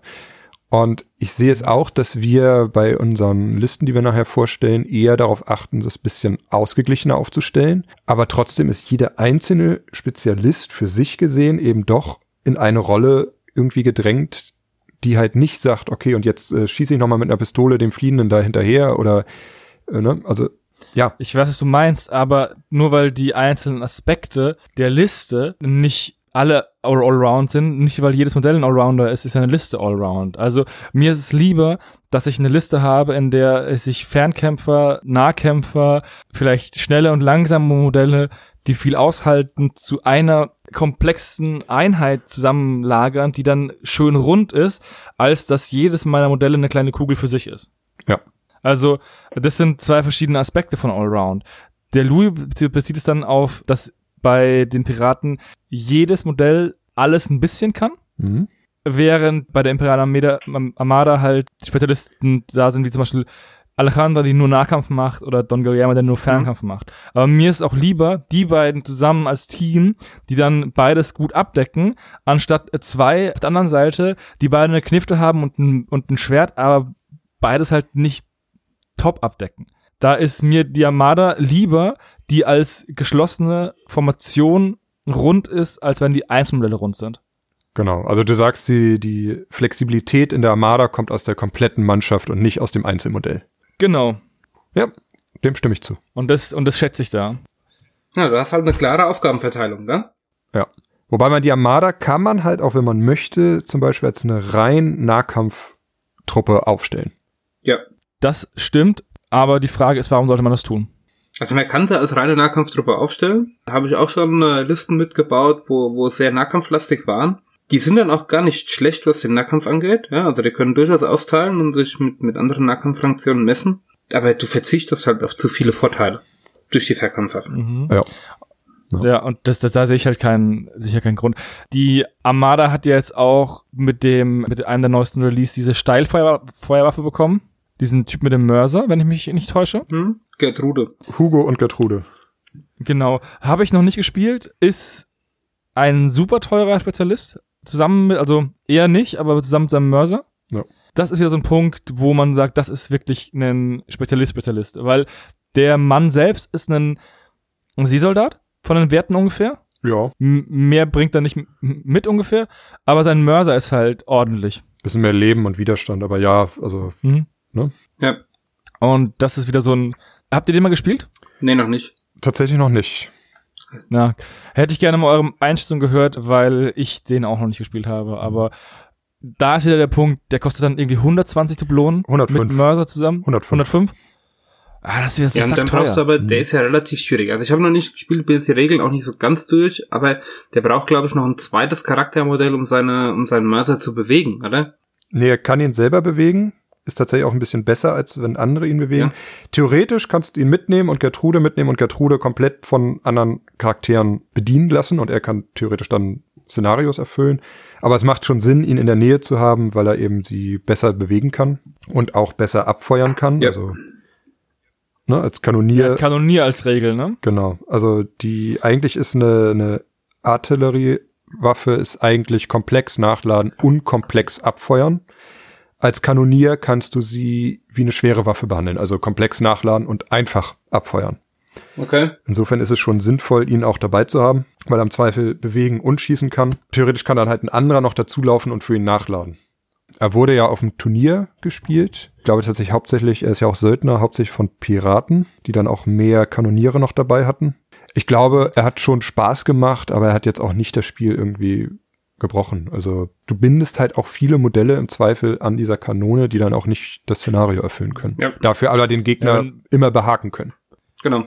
Ja, wenn, wenn er halt mal einen großen Treffer landet und irgendwie vielleicht zwei Spezialisten beschädigt oder, ähm, oder ausschaltet, dann hat er die Punkte reingeholt. Aber wenn er es halt nicht macht, hast du halt 105 Punkte plus vielleicht noch ein Pulveräffchen hingestellt, die halt nichts machen oder wenig machen. Ja das ist halt der Grund, warum ich dann sage, wow, so einen krass spezialisierten Spezialisten würde ich ungern aufstellen. Ich denke auch, dass er zu teuer ist. Ich habe auch äh, lange versucht, Listen zu bauen mit Tipoduros und den Mastins. Mhm. Ja, da hast du auch, der ist halt, hat ein ähnliches Problem. Er ist halt wirklich teuer. Er kostet mit quasi beiden Hunden zusammen, kostet er 120 Dublonen. Ja. Bei der Listenauswahl. Du kriegst dafür relativ viel, aber ich habe es tatsächlich noch nicht geschafft, eine Turnierliste mit Tipodorus zu bauen, die mir gefällt. Ja, verstehe ich. Jetzt, weil wir gerade noch bei der Feuerkraft der Armada sind und die ja jetzt eine, auch eine Steilfeuerwaffe dabei haben, auch noch eine These von Louis. Er hat gesagt, dass der die Armada zwar den durchschlagendsten Fernkampf hat, aber die Amazonen durch ihre hohe Kadenz als Fernkampf äh, starke am Fraktionen der Armada da den Rang so ein bisschen ablaufen oder zumindest ebenbürtig sind. Da muss ich sogar zustimmen, die können ja teilweise zweimal pro Runde schießen mit ihren Bögen. Super anstrengend. Ja. Zwar kürzere Reichweite, aber zweimal schießen, dann haben die meistens nur Stärke 5 oder so, aber es reicht halt. Irgendwann zieht man halt mal eine schlechte Karte und der Gegner halt eine gute Karte und dann ist es halt äh, für dein Modell geschehen. Das ist eine Sache, die mich bei der Amazon halt mega stresst, wenn ich gegen die spiele, dass die so eine krasse Kadenz haben. Dazu stehen die noch im Wald, das heißt, du kannst sie nicht ordentlich Mhm. zurück angreifen. Das ist schon, ja. Also, du musst ja bedenken, wenn du, wenn die einen Bogen haben, können die in zwei Runden viermal schießen. Eine Arkebuse schießt in zwei Runden einmal. Ja. Und das ist halt schon ein ziemlicher Unterschied. Damit nutzt es dann auch nichts, dass die Akebuse halt stärker schießt, weil das dann die Masse einfach mehr Schaden macht dann Genau. Ja. im Schnitt. Ja, das ist einer der Punkte, wo ich sage, okay, du musst bei Freeboot das Feld oft noch mal ein bisschen unterscheiden zwischen äh, Fernkampf auf, ich nenne es mal kurze Reichweite, ja, also so 20 bis 30 Zentimeter und dem, dem Fernkampf jenseits der 40. Ja. Diese Reichweite 50 Zentimeter kann der imperialen Armada keiner den, den Rang ablaufen und was der große Vorteil meines Erachtens bei den Arkebusen ist, es traut sich halt keiner offen vor eine Arkebuse zu stellen. Mhm. Ja, also du kannst auch so ein bisschen Feuerkorridore mit so einer Arkebuse zumachen. Einfach weil, wenn du bei einer Arkebuse gut ziehst, ja, das Modell quasi unbrauchbar wird, wenn es den Treffer frisst. Oder unbrauchbar werden kann, ja. Der Goblins oder Gefolge, die sterben schon mal gerne gleich. Das hatte ich auch schon öfters. Das hast du bei den Amazonen halt nicht. Aber die Amazonen sind tatsächlich dann, wenn du quasi näher rankommst, unter 40 Zentimeter mit ihren Bögen, da werden die Amazonen dann eklig und unter 30 Zentimeter, dann kommen irgendwann noch die Blasrohre dazu, ja. Die haben meines Wissens eine Reichweite von 20. Ah, 30 Äh, sogar. 30 und, mit Gift. Und dann meistens Gift. Genau. Ja. Und ähm, da, da bist du dann halt bei den Amazonen, sobald du dich bei 30 Zentimeter bewegst, sind die Amazonen, was die Feuerkraft angeht, stärker. Aber auf die, die wirklich lange Reichweite, das heißt 40 Zentimeter und weiter, ist die Imperiale immer noch die, die was den Fernkampf angibt, das Maß der Dinge ist. Ja, die Frage ist halt, wie viel Prozent des Fernkampfes werden dann auf diese Länge ausgeführt? Das, wenn du auf 90 auf 90 spielst, mit einer 10 Zentimeter Aufstellungszone oder 15 Zentimeter, dann bist du ja innerhalb von zwei Runden hingelaufen. Hm? Also, das heißt, der, der wenigste Nahkampf wird auf diese Länge ausges ausgespielt, seitdem die Platte kleiner geworden ist. Das heißt, diese 30 Zentimeter weniger Plattengröße von 1,20 auf 90 auf 90 kostet halt der Armada da den Vorteil. Weil du kommst viel schneller in diese Reichweite, wo die höhere Kadenz, die jetzt die Amazonen oder auch jetzt Goblins, wo auch jeder eine Pistole hat eigentlich, ihre Stärke ausspielen können. Ja. Und das ist halt ein Nachteil. Deswegen bin ich auch dazu übergegangen, keine Akebuse mehr zu spielen. Also ich habe in der Hinsicht ich maximal eine, häufig keine. Da bin ich auch konträr zum, zum Louis, der sagt, dass er keine Angst vor Casador-Gardisten hat. Dann wurde ihm noch nicht richtig damit auf die Rübe geschlagen, weil die sind richtig stark, meiner Meinung nach. Im Sturmangriff kommen die auf Stärke 11 mit Rüstungsbrechen. Das heißt, man hat meistens 11 gegen 2, 11 gegen 3 11 gegen 1 sogar meistens. Ja, gegen Folge, dann war es teilweise 11 gegen 1 und dann geht mit, mit einem Zehner Vorteil rein. Das heißt, es ist vollkommen egal, wo du den triffst. Das macht sogar die Verteidigung schwieriger. Also du kannst nämlich eigentlich beliebige Karten nehmen. Du kannst auf den linken Arm und die Beine schlagen, obwohl du weißt, dass eigentlich andere Teile bei dem Modell wichtiger wären zu verteidigen und den Gegner so ein bisschen, ja, verarschen, weil der Schaden oft reicht, um ein Modell halt auszuschalten du kannst auch einen Arkebusi äh, einen ähm, Casador-Gardisten auch einfach mal gegen einen Anführer oder gegen einen richtig starken Nahkampfspezialisten in den Nahkampf schicken, wenn du den, die Initiative hast, kann es sein, dass du das Modell entweder umhaust oder unbrauchbar machst und dann sind die 50 Punkte, 55 Punkte, 55. fünf- die der Casador kostet, gut investiert, weil er hat ja immer noch Widerstand 4, er muss ja auch erstmal umgebracht werden. Ja, die stecken auch überraschend viel ein. Also da gehe da geh ich überhaupt nicht d'accord mit Louis Meinung. Es hat einen Grund, warum ich von denen drei angemalt habe. Äh, ich habe sogar fünf. Warte. Ich habe vier angemalt, weil ich den fünften wahrscheinlich nie spielen werde. Aber ich habe einen extra umgebaut. Bevor es nämlich das neue Pack gab, wollte ich unbedingt schon drei spielen. Mhm. Also die sind meiner Meinung nach sehr, sehr stark. Ja. Die sind auf dem Level eines Nahkampfspezialisten einer eher nahkampfschwachen Fraktion. Ja. Würde ich mal so sagen. Also sie sind das teuerste Gefolge im Spiel. Sie sind mit 55 auf dem Niveau von Spezialisten, was die Kosten angeht, von günstigen Spezialisten. Und sie sind es meiner Meinung nach vorn und hinten wert. Also da stimme ich auch. Also ich habe sie halt erlebt, wie sie wirklich Charaktere mit einem Sturmangriff aus dem Spiel nehmen. Und Ja. Und da sind halt wieder Befehle extrem gut. Ja, aber das ist dann genau das. Die, du musst die halt einmal vorbringen. Gell? Die sind dann aber auch tatsächlich, sobald sie mal keinen Sturmangriff mehr haben, sind sie nicht mehr ganz so gut, stecken aber immer noch ein und du kannst immer noch was dazu schicken. Äh, dazu schicken. ja, den zweiten Gardisten. Ja. Oder den dritten. Ja. Irgendwann muss der Gegner ja umfallen. Ja, also sie sind halt, klar, im, im, ohne Sturmangriff haben sie nur Stärke 7, aber es ist immer noch rüstungsbrechend. Also kann man immer so 1, 1,5 Stärke noch mit draufrechnen. Und ein Gefolge mit Stärke 8 ist halt auch immer noch ein Gefolge mit Stärke 8. Also, ja. Also wenn man bedenkt, dass Stärke 9 bei Spezialisten schon extrem selten ist und die 8,5 haben, ist schon eine Ansage. Natürlich, wenn der Gegner einen Crit im Torso hat, ist das rüstungsbrechend auch egal, aber es ist sind halt dann die, die es- Sondersituation. Es gibt immer Gründe, ne? Also, warum, genau. Wenn alle Gegner tot sind, ist es auch egal. natürlich ist die Waffe auch zweihändig, also man muss irgendwie beide Arme, aber die Nachteile werden vorne und hinten ausgewogen, finde ich. Also, Ja. Ja. Also, äh, Cazador ist ein Gefolge, was ich sehr schätze, mhm. aber auch die Assaltores. Die Assaltores äh, haben bei mir jetzt auch die Arkebusen ersetzt, Mhm. weil ich die höhere Flexibilität schätze. Ja, da ganz kurz von Christian den Einschub. Ein Lob an die Asaltores, das einzige Gefolge, welches der Armada Flexibilität gibt. Arkebusiere können kaum Nahkampf, Gardisten und Seesoldaten haben keinen Fernkampf. Nur den Sturmschuss muss man mitbezahlen, was sie etwas teuer macht. Ich finde, die kosten 50 Punkte. Äh, finde nicht, dass sie teuer sind, muss ganz ehrlich sagen. Sie haben auch, sie haben Bajonett, sie haben auch Rüstungsbrechen. Damit äh, kommen sie auch auf eine solide Stärke, wenn sie angreifen. Ganz kurz, rüstungsbrechend haben sie nicht. Okay, Das Bajonett gibt plus vier Stärke im Sturmangriff. Stimmt. Sie haben Bajonett und damit halt den Bonus im Sturmangriff von plus äh, 4 anstatt plus 2. So rum jetzt. Sie haben ein Gewehr und sie können halt Sturmschuss. Das heißt, du kannst immer noch mal jemanden, der flieht oder auf dem Boden liegt, einen mitgeben. Wo du halt mit einer Karte immer triffst. Auch weil, weil der Gegner sich nicht verteidigen kann. Also Sturmschuss auch nochmal kurz erklärt. Man darf sich bis zur doppelten Bewegungs-, also quasi komplex bewegen. Also im Normalfall bis zu 20 Zentimeter. Und an irgendeiner Stelle darf man diese Bewegung unterbrechen, um noch eine Fernkampfattacke durchzuführen. Die wird mit einer Angriffskarte weniger durchgeführt, also im Normalfall mit genau einer Karte. Ja. Und wie gesagt, ich spiele jetzt anstatt die, die kosten genauso viel wie die Arkebusen, aber aufgrund der Tatsache, dass die Reichweite der Arkebusen jetzt weniger zählt, spiele ich lieber Assaltores. Abgesehen davon, dass sie die cooleren Modelle haben. Ja. Mit dem Schlapphut. Ich finde den mit dem Helm super. Ja, wir können uns auf jeden Fall einigen, dass die rennende Frau am uncoolsten aussieht.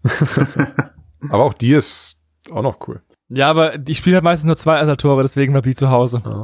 Ich habe mir tatsächlich einen Asaltore umgebaut, also einen vierten gebaut.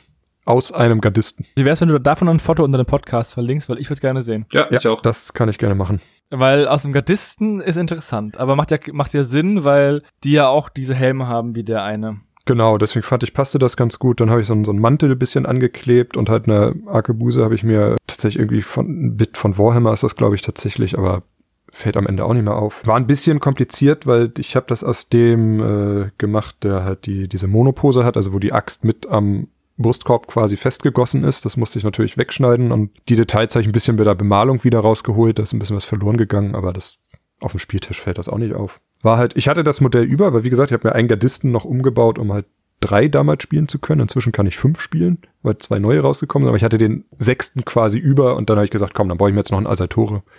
Da habe ich da auch die Flexibilität. Waren Spiel schon sechs Gardisten, so viel Punkte hatten Nee. wir fast nicht übrig. Ich meine, gut, du kannst natürlich nur Gardisten mitnehmen, aber das ist dann auch langweilig. Calado, ein Geronno und einen Gardisten. So, aber dann tatsächlich Assaltore gehen wir von der Meinung her so ein bisschen auseinander. Okay. Weil ich habe, ich glaube, noch nie in einem Turnier ein Assaltore gespielt. Oha. Ich kann mich an tatsächlich keine Liste erinnern, wo ich mal einen Assaltore dabei hatte. Also vom, vom Ranking ist es bei mir von dem Gefolge Assaltore, Cazador, Seesoldaten, Ackebusen. Ja, und bei mir kommen die Assaltore ganz hinten. Weil ich immer denke, die, die können halt nichts richtig. Und bei denen ist es immer so, wenn die ihren Sturmschuss machen, ja, dann haben sie erstens weniger Stärke und zweitens müssen sie auch komplex nachladen, wenn sie dann da ankommen und du, du schießt halt nur noch mit einer Karte. Das ist, also dieser Sturmschuss war für mich gefühlt schon immer eine verschwendete Aktion. Außer tatsächlich, wenn du jetzt in die besondere Situation kommst, dass du mal einen fliehenden Charakter hast oder einen Charakter, der dir irgendwie mal den Rücken zudreht oder sonst irgendwas. Ansonsten. Also ich bin durchaus ein Fan vom Sturmschuss, weil du halt so dich so schnell positionieren kannst. Und eben genau diese Sache ist, du kommst halt auch in den Rücken oder du kannst auf einen Fliehenden oder auf einen auf dem Boden liegenden schießen. Wobei jetzt die Armada, die ich spiele, nicht unbedingt fürs Umhauen berühmt ist. Also kann einer bei den Spezialisten umhauen außer der Zofe? Ich glaube nicht. Ich glaube, die Zofe nee. ist die einzige. Und die Zofe nehme ich nicht mit, weil ich da die Comtessa mitnehmen müsste und die finde ich doof. Genau, die Zofe kann man nur mitnehmen, wenn man die Comtessa auch dabei hat. Und die Comtessa ist. Ich kann halt nix. Ich habe ich, ich hab acht Modelle auf dem Feld, da kann ich nicht eins mitnehmen, was nichts kann. Ich nehme sie gerne mit mit Tupodorus und den Mastins zusammen. Das ist eine schöne Kombi.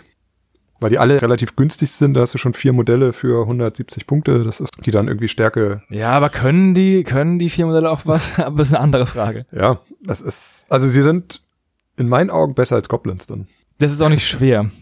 Ja, also wenn du mal zwei El Mastins auf ein Modell geschickt hast und die haben mit Schelle, Schelle rechts, Schelle links ist durchgekommen, da wächst tatsächlich fast kein Gras mehr. Die, die sind relativ stark. Die sind hyperaggressiv, die Hunde, ja. Die Komplessa habe ich tatsächlich noch nicht gespielt, weil ich sie noch nicht angemalt habe. Aber ich glaube, dass gerade die äh, in der neuen Edition gar nicht so schlecht ist. Auch nachdem der Nah jetzt halbwegs brauchbar ist. Ja, also der Nah war ja früher der Schutz für ein Modell, dass das so und so, das so und so nichts konnte in, in der ersten Edition. In der neuen Edition hat er jetzt eine, eine Fernkampfwaffe mit ablenken, ablenkend, was quasi ja wie die Raben ist bei der bei der Bruderschaft. Aber das habe ich tatsächlich auch noch nicht geschafft auszuprobieren, auch weil der Nahbar mir noch nicht angemalt ist.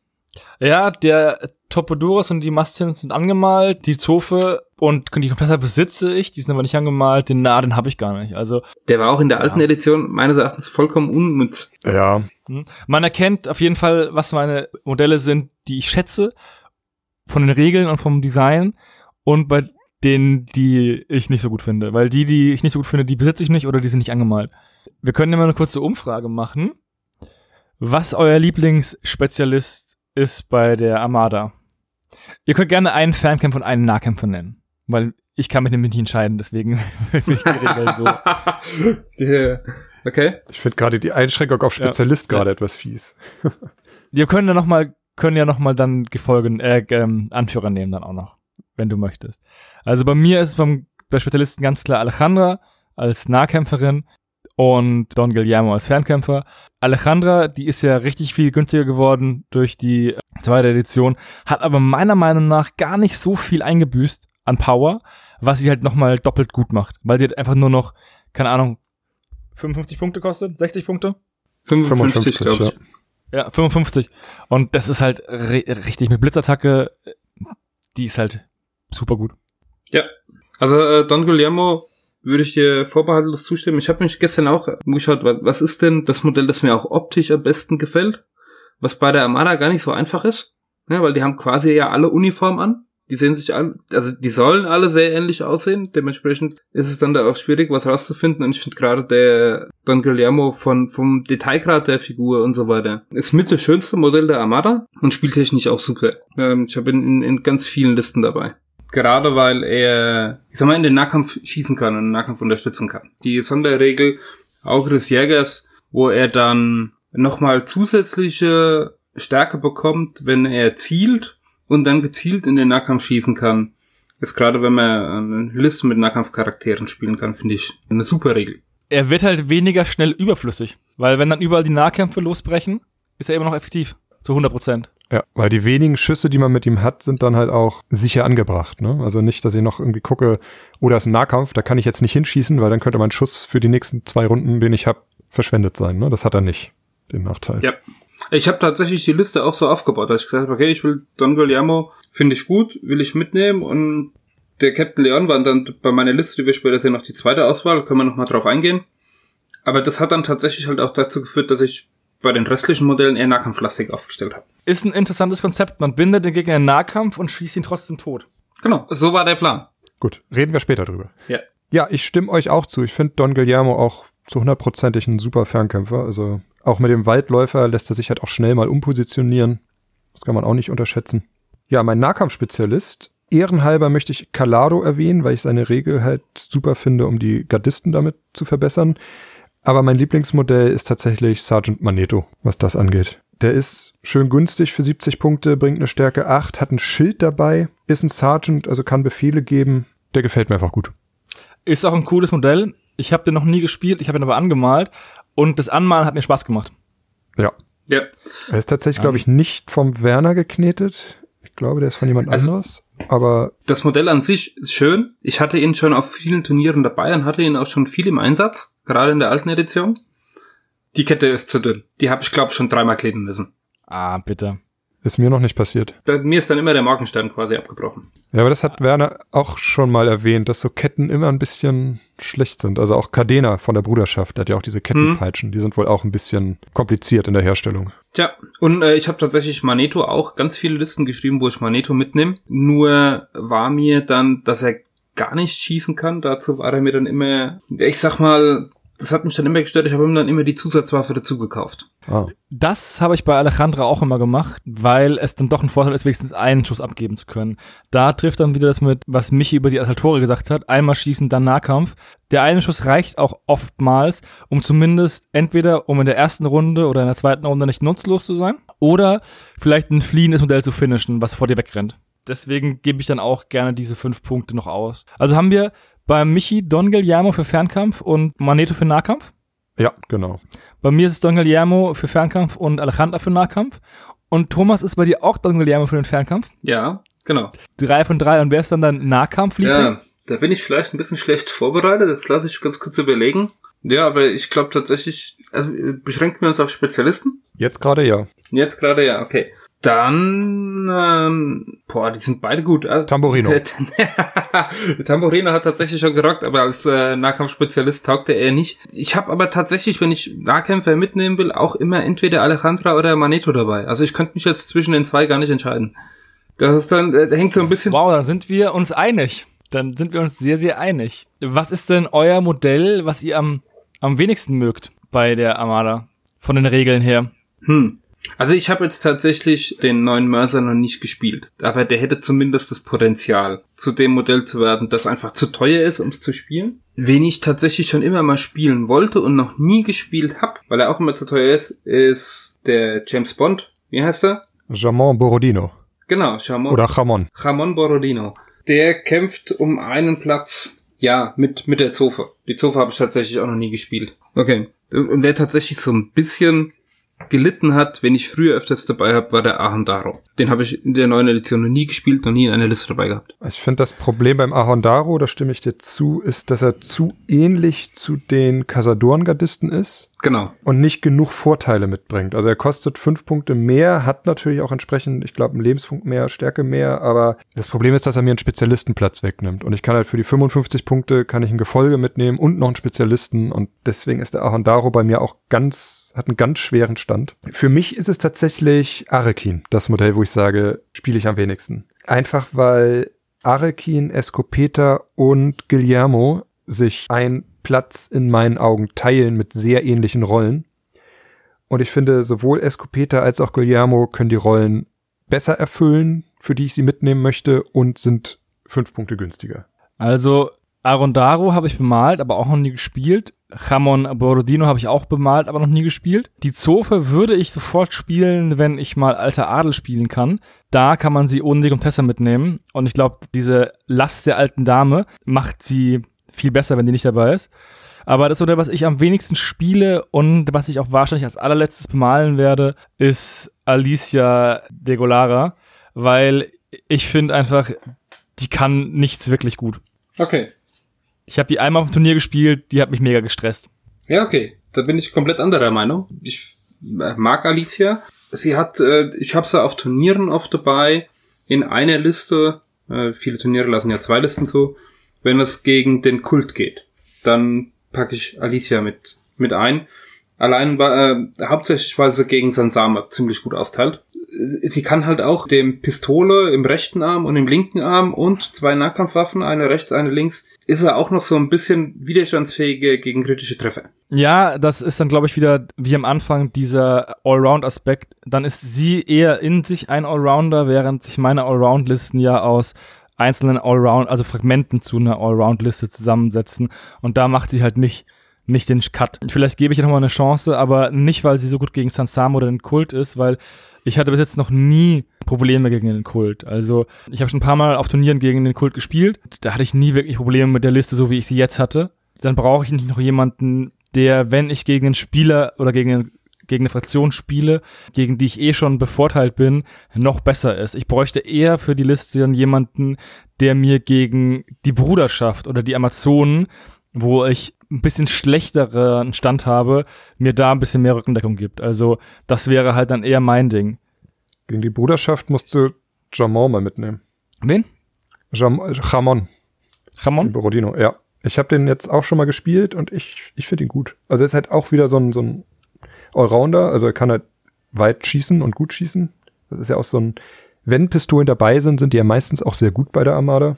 Ja, mit furchtlos, Blitzreflexen ist er halt auch von den Regeln Okay. sucht. Und Aufmerksamkeit halt verhindert den hinterhältigen Angriff, ne? Also das ist so, die Armada hat so ein bisschen auch Spezialisten gegen andere Mannschaften, ne? Also Ja, also so Tech-Spezialisten. genau, also Alicia gegen den Kult, Ramon gegen die Bruderschaft, El Venador gegen die Piraten. Das ist ja auch so ein, so ein Thema irgendwie, ne? Haben wir noch gar nicht angesprochen. Ne? Die Armada ist einfach unerschöpflich in ihrer Schönheit. Deswegen dieser Podcast ist auch drei Stunden noch. Das ist ja offensichtlich. Ja. Ich finde es aber auch schön, dass wir uns da gegenüber, so, also wirklich diametral gegenüberstehen. Ich finde die nicht gut, du nimmst sie mit und es zeigt auch, wie gut das Figurendesign ist. Also, wenn sich zwei erfahrene Armada-Spieler nicht einig werden können, welches Modell jetzt sch- schlecht ist und welches gut, zeigt es einfach, dass sie verschiedene, also die Fraktion verschiedene äh, Spielstile zulässt und auch gleichzeitig die Modelle, ja, One Man's Trash, Other Man's Treasure sind. Das freut mich. Ich finde auch schön, dass wir bei den Captains ja auch unterschiedliche Meinungen haben. Ja, der einzige, der unter den Tisch fällt, wir haben jeder eine, ein oder zwei Listen erstellt vor dem Podcast oder unsere Turnierlisten rausgekramt. Und wir haben wirklich Gerono dabei, Garcia, Leon und El Venador. Den einzigen, der es nicht geschafft hat, aufgestellt zu werden, ist der feine Herr Casador. Ja, der ist irgendwie, ich habe ihn aber auch noch nicht so oft gesehen. Also ich habe ihn tatsächlich schon gesehen auf Turnierlisten als Anführer. Ist jetzt, ja, wird er auch wenig auf Turnieren gespielt, glaube ich. Er ist halt auch wieder sehr spezialisiert gegen den Kult. Genau. Mhm. Und der Kult ist halt keine große Gefahr. Also, Ja. das ist halt der, das Problem. Ich finde, sein größter Vorteil ist inzwischen fast schon ein Nachteil geworden, nämlich seine große Autorität. Der hat ja mit 25er Autorität, kann er auf einem sehr großen Teil des Spielfeldes Befehle geben, aber in der Autorität kann halt auch die Befehlskette nicht greifen. Das heißt, wenn dann würde man ihn spielen mit vielen Spezialisten, die selber keine Autorität haben und beschränkt sich dann so ein bisschen selbst im Listenbau. Aber mit dem habe ich äh, keine Erfahrung. Ist mein least favorite Anführer. Also ich habe bis jetzt nur Gerono und El Venador bemalt, aber ich habe zumindest mal Leon angefangen vor längerer Zeit, bevor ich dann angefangen habe, die Schatten komplett durchzumalen. Aber der wird wahrscheinlich der letzte Anführer sein, den ich bemale. Ja, geht mir genauso. Also ich habe jetzt tatsächlich, ähm, El Venador ist jetzt bei mir vor ganz kurzer Zeit fertig geworden. Ansonsten habe ich alle Anführer schon bemalt und auch alle Anführer schon gespielt.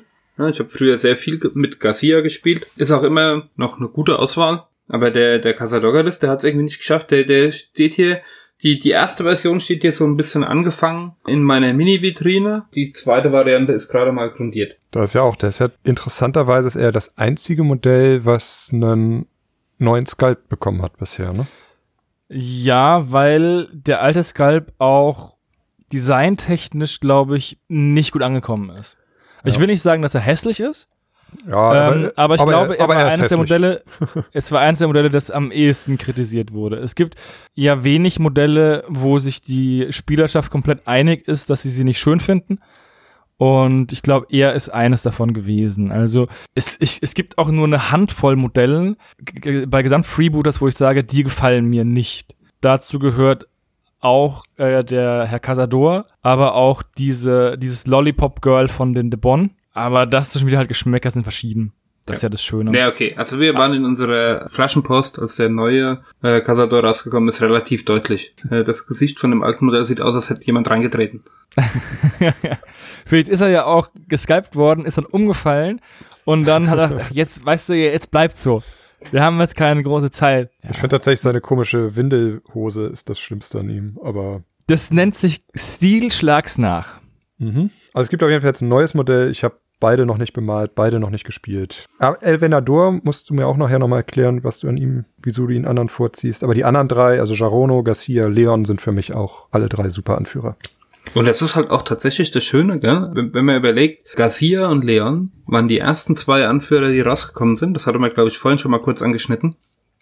Und die sind halt echt immer noch spielbar. Ja? Also was man von anderen Spielsystemen kennt, dass es da so eine Leistungsspirale gibt. Das, es war, gab ein paar Modelle, die hatten so ein bisschen Probleme und jetzt mit der, mit der zweiten Edition wurde das alles super glatt gezogen.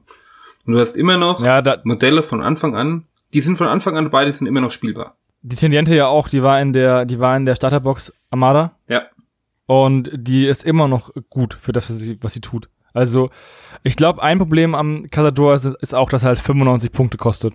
Der kostet halt 40 Punkte mehr als Gironno. Du kriegst halt, für den Casador kriegst halt Gironno und einen Seesoldaten. Aber jetzt haben wir genug über einzelne Modelle gesprochen. Jetzt könnten wir mal die Listen vorstellen, die wir uns überlegt haben, beziehungsweise die wir gerne spielen. Und äh, der Micha kann dann mal anfangen. Ja, ich stelle gerne meine Liste vor. Ich habe, wenn man mich so ein bisschen verfolgt, so eine Art Lieblingsthema bei der Armada, was ich im Moment rauf und runter spiele. Das wollte ich auch hier wieder vorstellen, weil ich finde das eigentlich sehr spannend. Ich habe diesmal allerdings eine Variation davon machen wollen und habe gerade gemerkt, dass es eigentlich meine Turnierliste ist, die ich letztes Mal gespielt habe, mit einer leichten Variation. Aber ich habe sie neu gebaut. Mein Anführer ist Garcia, weil ich einfach finde, dass Garcia ist so der Archetyp eines Anführers. Also er bringt alles mit, was ich mir von einem Anführer wünsche. Er hat eine Autorität 20, er hat Befehl und Sammelruf, er kann schießen, er kann im Nahkampf zuhauen. Fertig.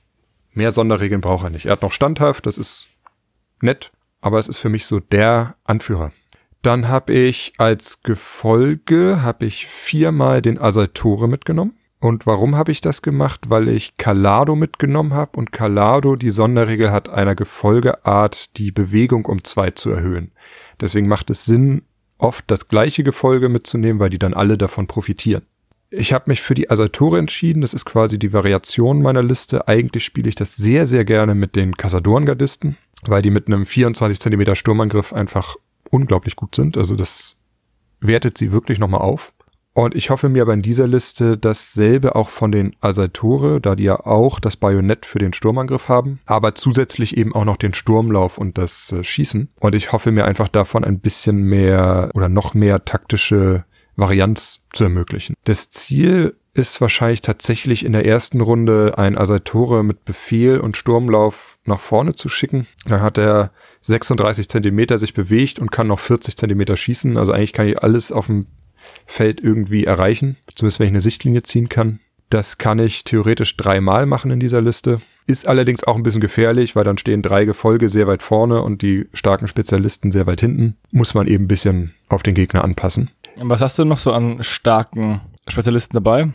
Die letzten beiden Slots werden von zwei Sergeants bei mir gefüllt, wobei man das auch theoretisch austauschen könnte. Aber ich habe jetzt mich hier für Sergeant Escopeta und den ersten Mart entschieden, weil ich auch hier die lange Reichweite von Escopeta schätze Mhm. und ich einfach eine Arkebuse immer versuche mitzunehmen in jeder Liste, weil es einfach den Gegner auch dazu zwingt, anders zu spielen, wenn er weiß, ich kann ihn beschießen. Man stellt sich einfach nicht gerne vor diese Arkebusen. Und der zweite, weil er von den Punkten passt, ist der erste Mart, also ein Nahkampfspezialist mit Fechtmeister Ja. und Stärke 9.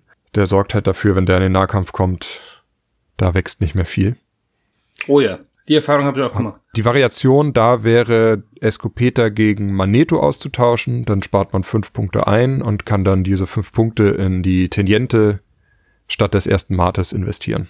Ja, kann man machen, weil du ja mit vier Assaltoren ja schon vier Arkebusen hast eigentlich. Ja, also die Reichweite der Assaltore ist halt ein bisschen kleiner, weil sie nur 40 statt 50 schießen. Dafür laufen sie schneller. Ja. Aber wie gesagt, ich sehe die Assaltore auch gar nicht unbedingt als Fernkämpfer, sondern eben als Nahkämpfer mit einem Extraschuss. Okay. Und meine Turnierliste war tatsächlich die Asatore gegen die Gardisten auszutauschen. Dann hat man 20 Punkte weniger, die habe ich bei Garcia dann abgezogen und stattdessen Jarono mitgenommen. Hat man einen Befehl weniger in der Liste, aber mit den beiden Sergeants kann man halt trotzdem noch zwei Befehle geben. Hat gut funktioniert letztes Mal. Aber ich glaube, diese Liste ist noch ein bisschen flexibler tatsächlich. Also so eine Liste habe ich mich auch gespielt auf dem einen Turnier. Da habe ich auch Casador-Gardisten genommen, also auch Calado, dreimal Casador, zwei Assaltore, weil wenn sich drei so viel bewegen, sollten die anderen nicht stillstehen. Und dann habe ich noch Hanna Solara mitgenommen, logischerweise Calado und El Venador. Das war meine Liste, die auf diesem extra Bewegungstrick aufgebaut hat. Okay. Kannst du mir erklären, welche Vorzüge du bei El Venador siehst? Den Nahkampf. Also ich muss sagen, er spielt sich ein bisschen sperrig ab und an. Ich habe ihn mal ausprobiert und war eigentlich ganz zufrieden, weil er heißblütig ist und halt auch einfach einen, also, also wenn er gegen Piraten spielt sowieso, wenn er Schaden nimmt, dann wird er heißblütig. Der haut schon ziemlich hin und was ich ziemlich cool finde ist, dass er herausfordern kann. Er kann ja Personen herausfordern, die Autorität haben. Ja. Und also mit Code Duello. Und dann zwingst du den Leuten in den Nahkampf mit jemandem, der ihnen meistens im Nahkampf überlegen ist. Und das ist eigentlich ziemlich cool, weil du damit einen Nahkampf aufbrechen kannst. Du kannst dir Charaktere rauspicken vom Gegner, äh, auch in diesem Nahkampfbulk. Er ist so ein bisschen wie Don Guillermo im Nahkampf. Also du gehst da hin und forderst einen raus und entzerrst den Nahkampf für dich, indem oh. du gegen, also separat zwei Nahkämpfe hast. Okay. Also wenn du das möchtest. Ja, wenn ich das möchte. Und ich, also ich sehe vielleicht den einen Ork von den Goblins, wie heißt der? Malo. Malo Gordon. Malo. Der ist vielleicht nicht unbedingt derjenige, den ich herausfordern möchte. Aber beim Rest, viele Anführer haben ja Autorität, kriegst du schon rumgenatzt dann. Mhm. Oder auch Sergeant bei der imperialen, bei gegnerischen imperialen Armadern. Aber gibst du mit Veldnador dann auch Befehle? Weil das ist immer das, was ich so als, als Problem sehe, wenn du einen Nahkampfanführer hast, wenn der auch noch Befehle gibt, der kommt halt nicht nach vorne, wo er hin soll wenig, aber hier kann man auch überlegen, ob man nicht vielleicht die Ausrüstung Rollschuhe einpackt. Ne? Ist zwar albern, wie man, wenn, wenn, man als, ja. wenn man als großartiger Anführer der Armada auf Rollschuhen rumeiert, aber die taugen was von mhm. der, von der Ding. Okay. Ich weiß gerade die Regeln nicht. Man kann nicht ein schwieriges Gelände, was ein Nachteil ist, aber man ist halt auch wiederum schneller. Und dann hat man halt eine richtig schnelles, richtig schnelle Truppe. Ja, gut. Muss ich El Venador mal, mal ausprobieren. Ich, ich mhm. neige halt dazu viel, auch mit meinen Anführern Befehle zu geben. Und deswegen ist Garcia für mich interessanter, weil er fünf Punkte weniger kostet als Venador und noch schießen kann. Mhm. Aber das, was du sagst, mit dem Nahkampf aufbrechen, gerade den gegnerischen Anführer dann abzulenken, ja, ja, muss ich mal ausprobieren. Er muss dann halt auch immer mit nach vorne, gell? Genau. Aber das ist ja bei der Armada zum Glück nicht so schlimm, wenn du, wenn der Anführer keine Befehle gibt, weil ja. eben die Sergeants übernehmen können oder die Lieutenants. Okay, zu deiner ersten Liste, wie du gesagt hast, mit Garcia. Noch eine kleine Anmerkung, weil wir organisieren bei uns ja immer die Meuterei am Main und aus der Erfahrung von zu starken Listen ist das tatsächlich einer der wenigen Punkte, wo wir eine Hausregel haben. Du darfst das gleiche Gefolge maximal dreimal mitnehmen. Also die Liste vom Hannes wäre bei unseren, nach unseren Hausregeln legitim. Mhm. Also quasi dreimal Casador und zweimal Assaltore mitnimmt. Aber deine mit viermal Assaltore wäre quasi bei uns auf dem Turnier gar nicht zugelassen. Nein! Wie könnt ihr nur? Ich glaube, deswegen habe ich auch dreimal den Casador eingepackt, nur und weil ich glaube, das wusste ich damals schon. Also ich hatte, die, hatte mir die Regeln natürlich durchgelesen vorher. Okay. Deswegen ist die Liste, glaube ich, auch so aufgestellt. No. Ich, aber ich finde auch, dass drei Casador auch dann irgendwann mal reichen. Also man muss nicht übertreiben. Da lieber noch ein bisschen Flexibilität über ein anderes Gefolge reinbringen oder einen anderen Spezialisten, als dann wirklich diese vier, also drei sind schon gefährlich genug, einen vierten gibt nicht mehr noch mehr Gefahr, sondern ist einfach ein Overkill. Okay. Also ich habe es tatsächlich in beiden Varianten gespielt, also mit drei Gardisten und mit vier Gardisten. Vier hat mir tatsächlich mehr Spaß gemacht, weil ich einfach wusste, okay, wenn einer stirbt, ist egal, da sind noch mal drei. weil die irgendwann sterben die ja auch. Also die sind ja nicht, nicht untötbar. Also sie sind, wenn sie dran sind, hauen sie den Gegner auch weg, wenn sie treffen, aber es ist halt schön, einfach noch, noch einen in Hinterhand zu haben. Ja, sie sind leider nicht untötbar, das stimmt schon. Ja, gerade Casadorgadisten mit Widerstand 4 und 10 Leben gehören schon zu den durchaus härteren Gefolge. Auf jeden Fall. Also da, da, da hast du mit vier Casadorgadisten hast du schon eine Bank auf dem Spielfeld. Ja, ja auch für die Punkte. Ich hatte tatsächlich neulich eine Regelidee in der Entwicklung. Die hat Florian direkt abgeschossen. Das war auch völlig in Ordnung. Ich hatte überlegt, irgendwie die äh, Ehrengarde-Option der Armada, dass man die halt auch für anderes Gefolge machen kann. Okay. Und dann sagt er, ja, und dann hast du vier Gardisten, die Bewegung haben und noch parieren von den Seesoldaten. Nein. ja, ja, ja. Das wäre schön gewesen. Du musst für die Amazonen vorschlagen, dann geht's durch. Ja. Grüße gehen raus an Flo. Tatsächlich waren die Amazonen die andere Mannschaft, die davon profitiert hätten. Nein, das ist völlig okay. Ja, ich habe es tatsächlich in dem Moment nicht dran gedacht, aber es war wirklich so, ja, Michi, du hast bestimmt gedacht so, und wie kriege ich jetzt noch parieren auf die Gardisten, damit sie untötbar werden? Und ja, nee, habe ich echt nicht dran gedacht gehabt, aber wäre schön gewesen. Wäre wirklich schön gewesen. Parieren noch auf den Gardisten. Ja. Auf jeden Fall. Aber parieren ist echt stark. Mhm. Wobei es nicht mehr ganz so stark ist, ähm, wie früher mit der Ehrengarde bei den Seesoldaten. Ja. Aber parieren, schönes Stichwort, hast du in deiner anderen Liste mit drin, ne? Ja, das, das war das ist so die Liste, die ich mal ausprobiert habe, als ich Michis Idee geklaut habe. Ich habe dann die Liste für mich, für meinen Spielstil angepasst. Und die andere Liste ist eigentlich die, die ich immer auf Turnieren gespielt habe bis jetzt. Und das ist halt Gerono, die Tendiente, Alejandra, Don Guillermo, drei Seesoldaten, einen Casador-Gardisten und einen Asaltore beziehungsweise einen Arquebusier. Da habe ich, also die, also die Listen, man kann ja zwei Listen einreichen und da ist es halt so, dass die eine Liste halt den mit dem Asatore ist und die andere mit der Arkebusenfrau, wie ich sie liebevoll nenne. Das liegt einfach daran, je nachdem, ob das Szenario eher statisch ist oder mich zu bewegen zwingt, habe ich dann die Liste ausgewählt. Und ich finde, das ist genau das mit der mit dieser Allround-Liste, die man hat. Man hat viele Modelle. Ich wollte gerade sagen, Das ist immer ein Vorteil. neun Stück, ne? Das ist eine ganze Menge. Das ist halt wirklich sehr von Vorteil. Und man hat gute Schützen dabei, gute Nahkämpfer, die Teniente, die halt wirklich beides sehr gut kann. Ich finde auch Gerono, klar, der hat keine Autorität, kann keine Befehle geben, aber er ist halt super günstig und er schießt nicht schlecht Ja. und er kämpft auch nicht schlecht. Nee, das ist tatsächlich, Also- bei Charono ist das super. Also äh, die, die, die Nahkampfqualitäten von ihm sind echt gut. Und ähm, dieses keine Autorität war ja in der alten Edition ein, ein großer Nachteil. Und mit der neuen Edition hat sie ihn einfach nochmal besser gemacht. Ja. Und 55 Punkte kostet der.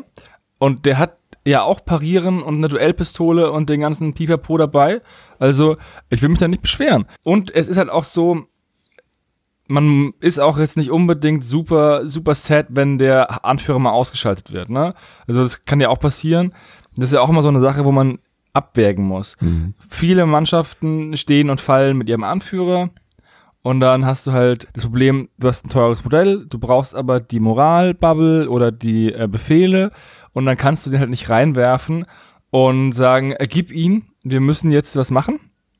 Und bei Giorno ist es halt so, wenn der halt, selbst wenn der als erster fällt, dann ist halt nicht Tiente der Chef. Da ist sogar ein besserer Chef da. Der Ja. ist jetzt sogar von Anfang an da. Also, Und äh, es gab genug ähm, Spiele, wo äh, Giorno auf jeden Fall seine Punkte mehr als wert war. Du hast halt, du hast halt auch das Thema, gell? Der, der Charono fällt so ein bisschen in die Kategorie. Durch den Einzelgänger kannst du den auch mal etwas abseits stehen lassen und irgendwas decken lassen, was vielleicht nicht ganz so wichtig ist, wo du aber keine offene Flanke riskieren willst. Es gibt so ein paar Modelle bei der Imperialen Armada, die können das ganz gut, dass du die alleine irgendwo hinschickst, die, ich sag mal, alleine relativ gut klarkommen, weil sie im Nahkampf und im Fernkampf ganz gut sind. Die Teniente gehört auch dazu. Die ist zwar ein bisschen Verschwendung, wenn du die als Lieutenant mitnimmst. Ramon Borodino, meines Erachtens auch Alicia, aber das Thema hatten wir ja vorhin schon. Ich werde, wie gesagt, ich gebe ihr vielleicht mal noch mal eine Chance. Ich besitze sie nicht. das sind jetzt tatsächlich alles die Modelle, die ich auch als die Allround-Modelle der Armada bezeichnen würde. Weil sie alle recht soli also solide im Nahkampf sind und auch gut schießen können. Ja, das ist quasi das Anforderungsprofil für diese Rolle, gell? Ja. Mhm. Wenn du halt eine Flanke halten möchtest alleine, dann musst du halt, äh, nutzt es halt nicht, wenn du Sergeant Magneto bist und erst warten musst, bis sie herkommen, um dann zu hauen. Genau. Richtig. Das, das bockt nicht. Sag mal so. So, aber tatsächlich die Charono-Liste habe ich früher auch genau in der Kombination Charono, Teniente, Don Guillermo ganz oft gespielt. Spiele ich super einzige gerne. Kritikpunkt, den ich jetzt hätte, wäre, dass du quasi nur die Teniente als Befehlsgeber hast und dafür ist sie eigentlich zu teuer und zu schade. Aber du hast genug Modelle, dass du auch das, den fehlenden Befehl ausgleichen kannst.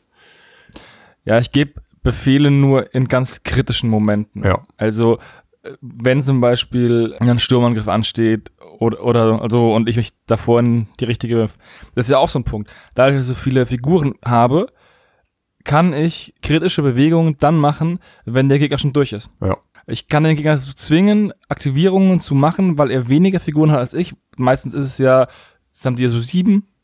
Ja, acht. acht. ist meistens schon Standard. Und ja, kommt immer auf die auf die ähm, Fraktion an. Natürlich. Und dann kann ich halt einfach den Gegner dazu zwingen, dass er zuerst agieren muss, bevor ich aus der Deckung rausgehe. Und wenn ich dann echt wirklich zwei Modelle über habe, was ja auch mal sein kann, dann kann ich halt äh, noch den Befehl geben und zum Beispiel einen Sturmgriff machen oder sonst irgendwas. Also es ist halt sehr, sehr von Vorteil, so viele Männchen zu haben. ja.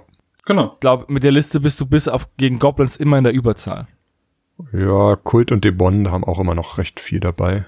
Aber ich sag mal, gegen die Standardbesten, Piraten, Bruderschaft, Söldner, andere Armada. Ja. Gut. Und welche Liste hast du denn mitgebracht, Thomas?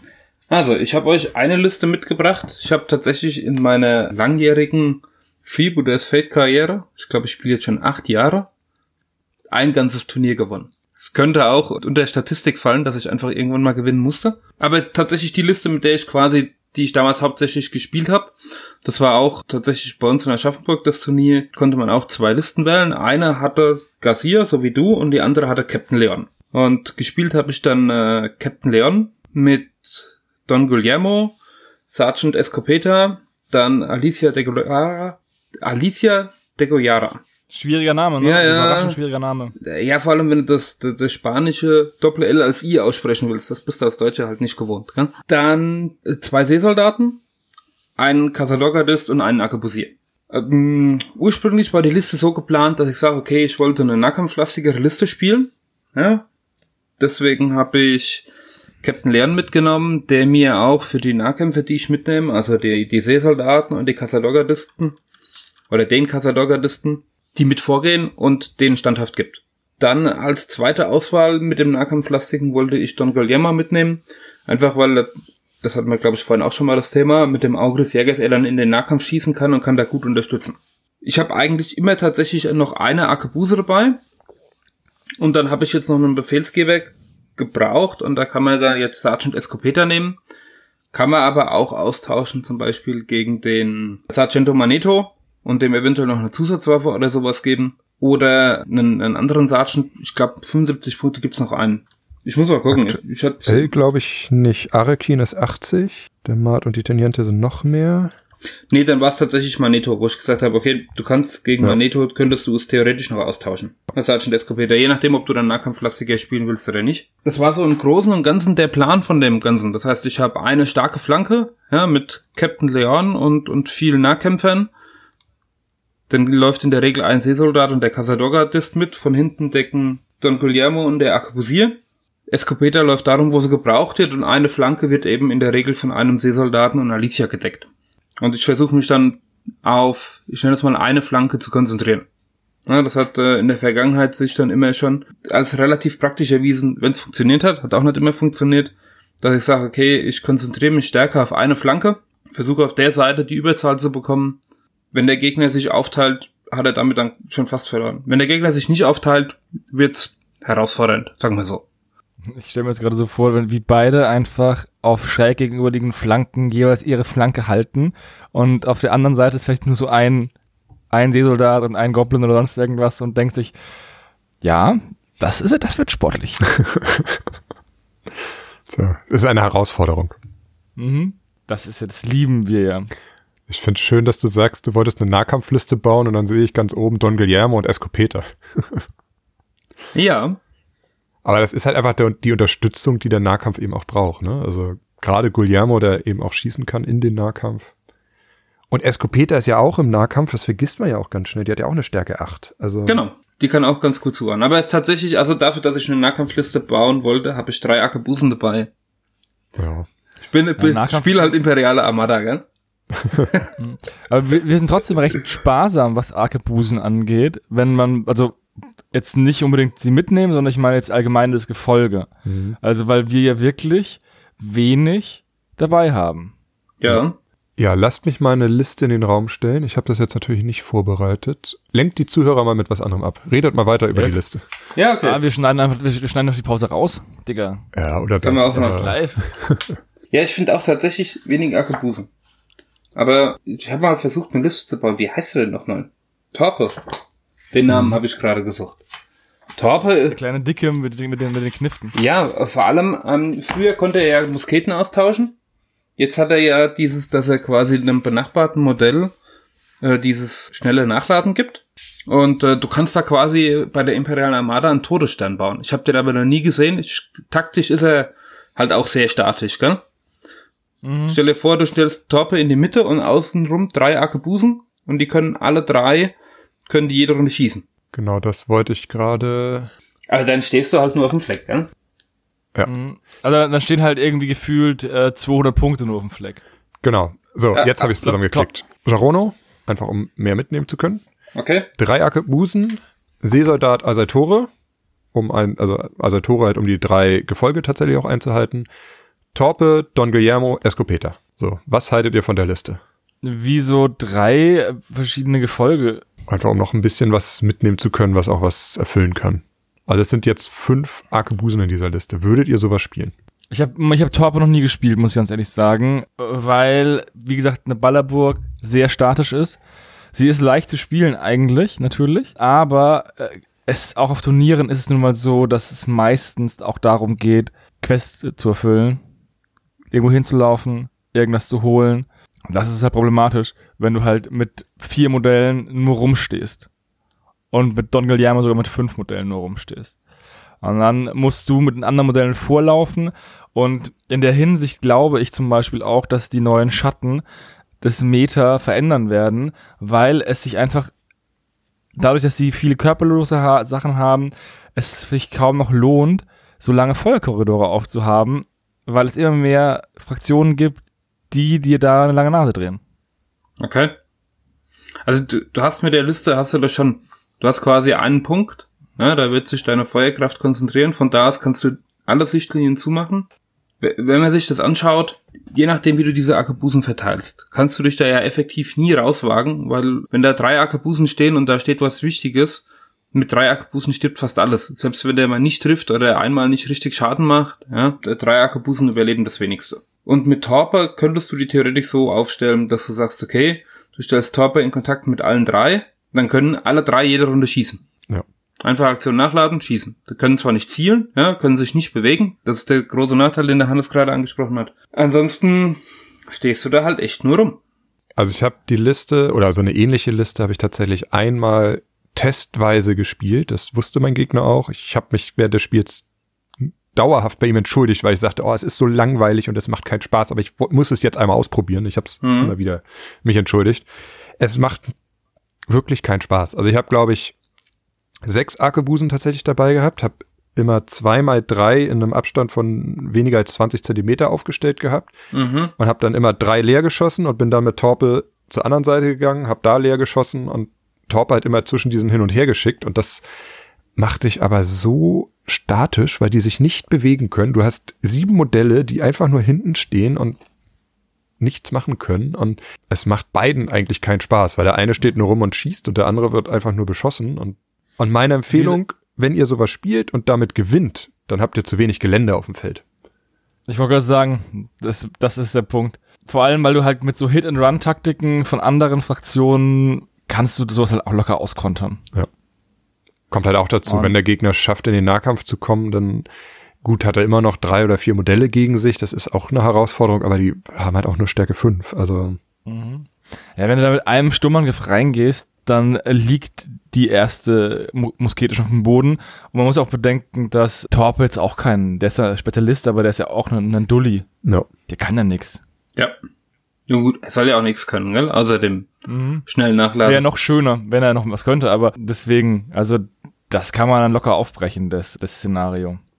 Ja, aber das ist ja das, wofür die Armada so ein bisschen verschrien ist. Ne? Ist äh, ein Überbleibsel meiner Meinung aus der ersten Edition, wo einfach die Auswahl an Charakteren einfach noch eingeschränkt war. Ich meine, es gab Seesoldaten und Arkebusen. Natürlich nehme ich dann eher, wenn möglich, Arkebusen mit. Aber es ist einfach ein Überbleibsel. Also die Armada ist inzwischen, die Ballerburg ist eigentlich antiquiert, würde ich sagen. Ja, du, du musst keine Arkebuse mitnehmen und kannst trotzdem eine Topliste aufstellen. Das ist das Schöne. Wobei ich auch immer gerne eine Arkebuse in der Hinterhalt habe, aber es ist dann eine Arkebuse und nicht sechs oder fünf oder zwölf. Keine Ahnung. Zwölf Ja. schafft man, glaube ich, nicht. Nee, zwölf. Zwölf, ja.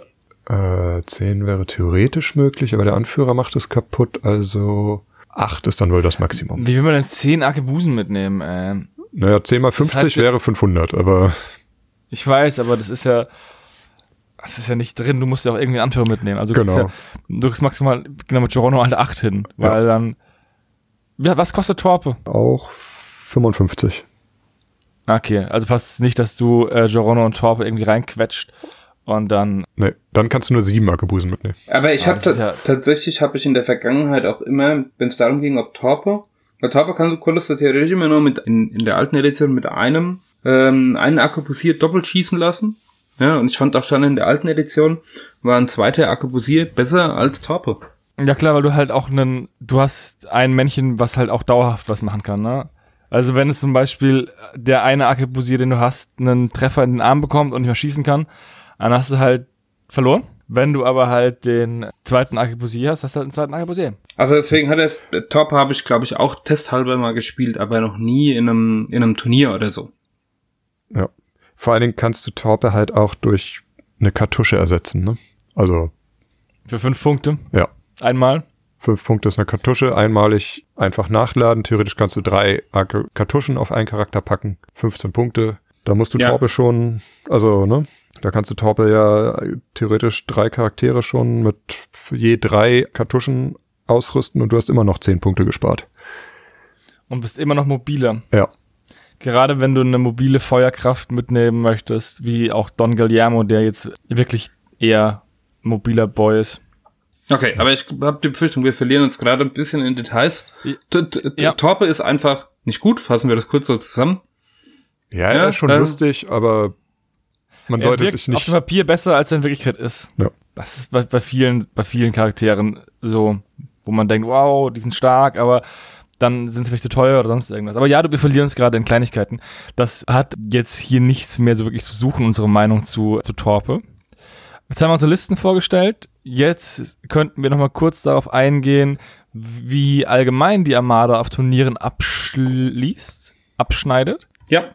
Ich würde sagen, sie, vom Gefühl her, dass sie nicht schlecht ist. Okay, also ich habe mich da im äh, Vorfeld ein bisschen mit beschäftigt und T3 bietet da ja auch gute Möglichkeiten. Leider wertet T3 aktuell die, die erste und die zweite Edition aus, deswegen habe ich mich separat noch ein bisschen mit den Zahlen beschäftigt. Was man sieht, ist grundsätzlich, wenn man sich T3 anguckt, äh, gibt es da ja so eine statistische Auswertung. Wie viele Leute spielen denn überhaupt Imperiale Armada? Und da ist die Imperiale Armada so im guten Mittelfeld. Ja? 22% aller Spieler haben auf T3 die Imperiale Armada als Armee eingetragen oder als Mannschaft eingetragen. Häufiger gespielt werden Piraten mit 30% und der Rest bewegt sich alles so in dem Range. Äh, Debon und Kult spielen noch sehr wenig. Debon, Kult, Amazonen und Söldner sind alles unter 20%. So, wenn man sich jetzt mal die Turnierstärke anschaut, wie sie T3 berechnet, ich habe jetzt leider nicht genau herausgefunden, wie sie das ausrechnen. Die, die, die nehmen immer die stärkste Mannschaft und geben der 100 Punkte, quasi 100 Prozent und rechnen alle Mannschaften da dagegen. Das sind die Goblin-Piraten des Maß aller Dinge mit 100 Punkten. Und die Imperiale Armada erfolgt direkt danach mit 98,08 Stärkepunkten, also Turnierstärken. Ist also auch was Turniere angeht relativ stark. Wenn man sich jetzt aber mal die Turniersiege anschaut, dann ist es tatsächlich so, dass die Imperiale Armada, was die Turniersiege angeht, ziemlich genau die Mitte bildet. Ja, das heißt, Goblin-Piraten haben die meisten Turniersiege mit 20. Danach kommt die Bruderschaft mit 17 Turniersiegen. Und dann kommen vier Mannschaften mit jeweils 12 Turniersiegen. Das sind die Amazonen, Kult, Piraten und die Imperiale Armada. Und genau in dem Mittelfeld bewegt sich das. Wenn man sich das jetzt so anschaut und versucht mal diese Zahlen so ein bisschen zu interpretieren, heißt es eigentlich, relativ viele Leute spielen die Imperiale Armada. Aber relativ wenig gewinnen. Aber sie, sie gewinnt nicht. Also sie, sie landet auch durch die, die, diese 98 Punkte, sagen sie landet immer relativ weit oben, aber sie gewinnt halt einfach nicht, das Turnier. Ja, und äh, ist da nur in einem guten Mittelfeld. Liegt auch daran, dass je mehr spielen, desto weniger können halt das Turnier gewinnen, also mehr oder weniger, ne? Also, Genau. das ist halt auch so eine Sache, die ja offensichtlich sein sollte. Dass wenn es zum Beispiel einen Spieler gibt, einen einzigen Spieler geben würde, der De Bonn spielt und damit immer gewinnt, dann würde der so eine Statistik halt auch einfach zerreißen. Aber ich glaube halt auch, dass es sehr viele Armada-Spieler gibt, weil die Armada halt eine der Startfraktionen ist. Die, die länger schon dabei sind, spielen die wahrscheinlich, oder haben die zumindest. Und Louis hat gesagt, dass das eine der einfachsten zu spielenden Fraktionen ist, nach Goblins und Piraten. Da gebe ich ihm soweit richtig, dass es, glaube ich, eine einfache zu spielende Fraktion ist, Ja. weil du halt genau weißt, was die Spezialisten machen. Also du weißt ganz genau, das hier ist mein Don Guillermo, der ist gut im Schießen, der schießt jetzt auch mal. Während zum Beispiel bei, witzigerweise beim Kult oder bei den Schott- Schatten, die Stärke der Modelle vielleicht versteckt ist. Wo man erstmal rausfinden muss, was kann eigentlich dieses Modell und wie setzt sich es richtig ein. Da bin ich selbst gespannt, wenn ich endlich mal die Schatten in die Schlacht führen kann. Ich habe jetzt so gut wie alle bemalt, also wirklich, und da meine ich alle Modelle der Schatten, die bis jetzt raus sind, Mhm. und habe es noch nicht geschafft, einmal zu spielen. Super sad. Aber ich stimme dem Christian da auch zu. Also ich glaube auch, dass die Goblins, die Piraten und die Armada sehr gute Anfängerfraktionen sind. Einfach weil recht klar ist, was die können und man bei dem Listenbau halt auch nicht drauf achten muss, was man macht. Also natürlich, wenn ich jetzt Torpe, die Comtessa und Tamburino mitnehme, dass die Liste vielleicht nicht unbedingt die stärkste wird, ist klar, aber äh, Ja. Nicht konkurrenzfähig. Ja, aber es gibt halt genug Spezialisten, wo ich sage, oh, der erste March, Stärke 9, Fechtmeister, ja, natürlich nehme ich den mit und der wird schon irgendwas reißen, wenn er in den Nahkampf kommt, so, ne? Und Das ist doch vollkommen richtig. bei den Piraten ist es halt, ja, die haben eh alle eine Pistole, also wenn du nicht in den Nahkampf kommst, schießt du einfach nochmal auf den Gegner. Und die Goblins ähnlich, die haben halt die Masse, da ist es nicht so schlimm, wenn du mal ein Modell verlierst und die meisten haben auch eine Pistole dabei. Die kann man halt jedem Anfänger irgendwie in die Hand drücken und der macht damit irgendwas, was Spaß macht und funktioniert. Ja. Da sind andere Mannschaften einfach ein bisschen anspruchsvoller oder komplizierter oder ja. Du, du, du wirst halt mit der Armada auch selten so komplett aufgeraucht, gell? Bei der Armada Ja. können ein paar Modelle sterben und du bist immer noch bis zu einem gewissen Grad handlungsfähig. Ja? Wenn beim Kult mal der Seelentreiber stirbt, wird schwierig. Hm. Ja. Deswegen, äh, also die Armada ist insofern dankbar, du wirst, man verliert selten sehr krass hoch, ja, so, so, dass man einmal vom Tisch gefegt wird komplett. Umgekehrt hast du aber auch das gleiche Problem, dass du jetzt keine so starke Liste hast, wo du sagst, okay, du kannst jetzt den Gegner komplett aufrauchen. Ja, das gibt's auch mit der Armada, habe ich auch schon äh, erlebt, aber sehe ich eher selten. Habe ich gegen den Michi schon geschafft. Ja, Habe ich auch schon gegen den Hujo geschafft. hast du gegen mich, das hast du Armada gegen Armada das geschafft. Das war echt deprimierend. Ja. Okay, das ist quasi der Gegenbeweis zu der These. Du kannst komplett aufrauchen und komplett aufgeraucht werden. Ja, Ja, der, der Michi hat, hatte da ein, sagen wir mal, mutiges Spiel gemacht, was nicht belohnt wurde. Hm. Ich hatte einen durch, durchwachsenen Tag an dem Tag. Aber Nee. ja, hat man mal. Was ich auch interessant finde, die Armada stellt auch so ein bisschen die, die Standard-Template-Charaktere. Also habe ich ja schon vorhin erwähnt, dass Garcia so für mich der Standard-Anführer ist. Und die See, der Seesoldat ist für mich halt auch, oder auch in der Entwicklung tatsächlich so ein, das Standardgefolge erstmal. Da wird oft wird gesagt, so ja, wie ist denn dieses Gefolge, wenn wir das jetzt vergleichen mit einem Seesoldaten? Ja. Ja, war Stärke 7, zwei Widerstand, neun Leben. So, ist einfach so, ein- so ein Standardwert. So, dann guckt man, kann man das halt mit anderen, finde ich, gut vergleichen. Interessant, ja. Gut, interessant zu wissen, ja. Ich würde mal gerne wissen, wie die, zum Abschluss des Podcasts mir überlegen, wie die Entwicklung der Armada weitergeht. Ich hätte nämlich mir beim Anschauen der Modelle, die die Armada jetzt hat, habe ich das Gefühl, dass sehr viel von dem kreativen Spielraum ausgeschöpft ist. Es gibt wenig, wo ich sage, das braucht die Armada noch. Die hat Support-Charaktere, die hat starke Nahkämpfer, starke Fernkämpfer, Allrounder. Jetzt hat sie sogar noch einen, eine Artillerie dabei. Und ich wüsste nicht, was die Armada noch braucht oder noch haben kann, damit sie ja ein sinnvoll, sinnvolles Platz noch hat. Ja. Hm. Also ich habe zwei Sachen, die ich da anmerken würde, die ich mir auf jeden Fall noch wünschen würde. Zum einen tatsächlich noch ein Gefolge, was einfach ein bisschen mehr Allround ist, also irgendwie eine Pistole dabei hat. Dass ich nicht ein Gefolge entweder nur Nahkampf oder nur schwere Waffe habe, sondern irgendwie was, was auch mal nachladen, schießen, laufen, schießen, sowas machen kann. So was wie ein Pistolero oder was? Genau, irgendwie quasi Standard-Pirat. Jeder Standard-Pirat macht das irgendwie besser. Der hat eine Pistole dabei, kann laufen, kann schießen. Mattelot kann laufen, kann schießen. Cuchillo hat die Messer dabei. Ne? Und sowas, mhm. So, ein, so ein, einfach so ein flexibles Gefolge, das ist was, was mir noch fehlt bei der Armada.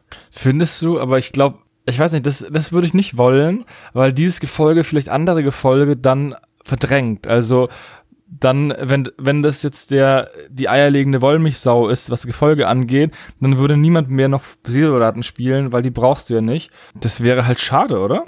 Ja, wir haben halt noch so diesen, diesen Slot von 45 Dublonen haben wir quasi noch offen, ne? Also zwischen Seesoldat und Asaltore Akebuse.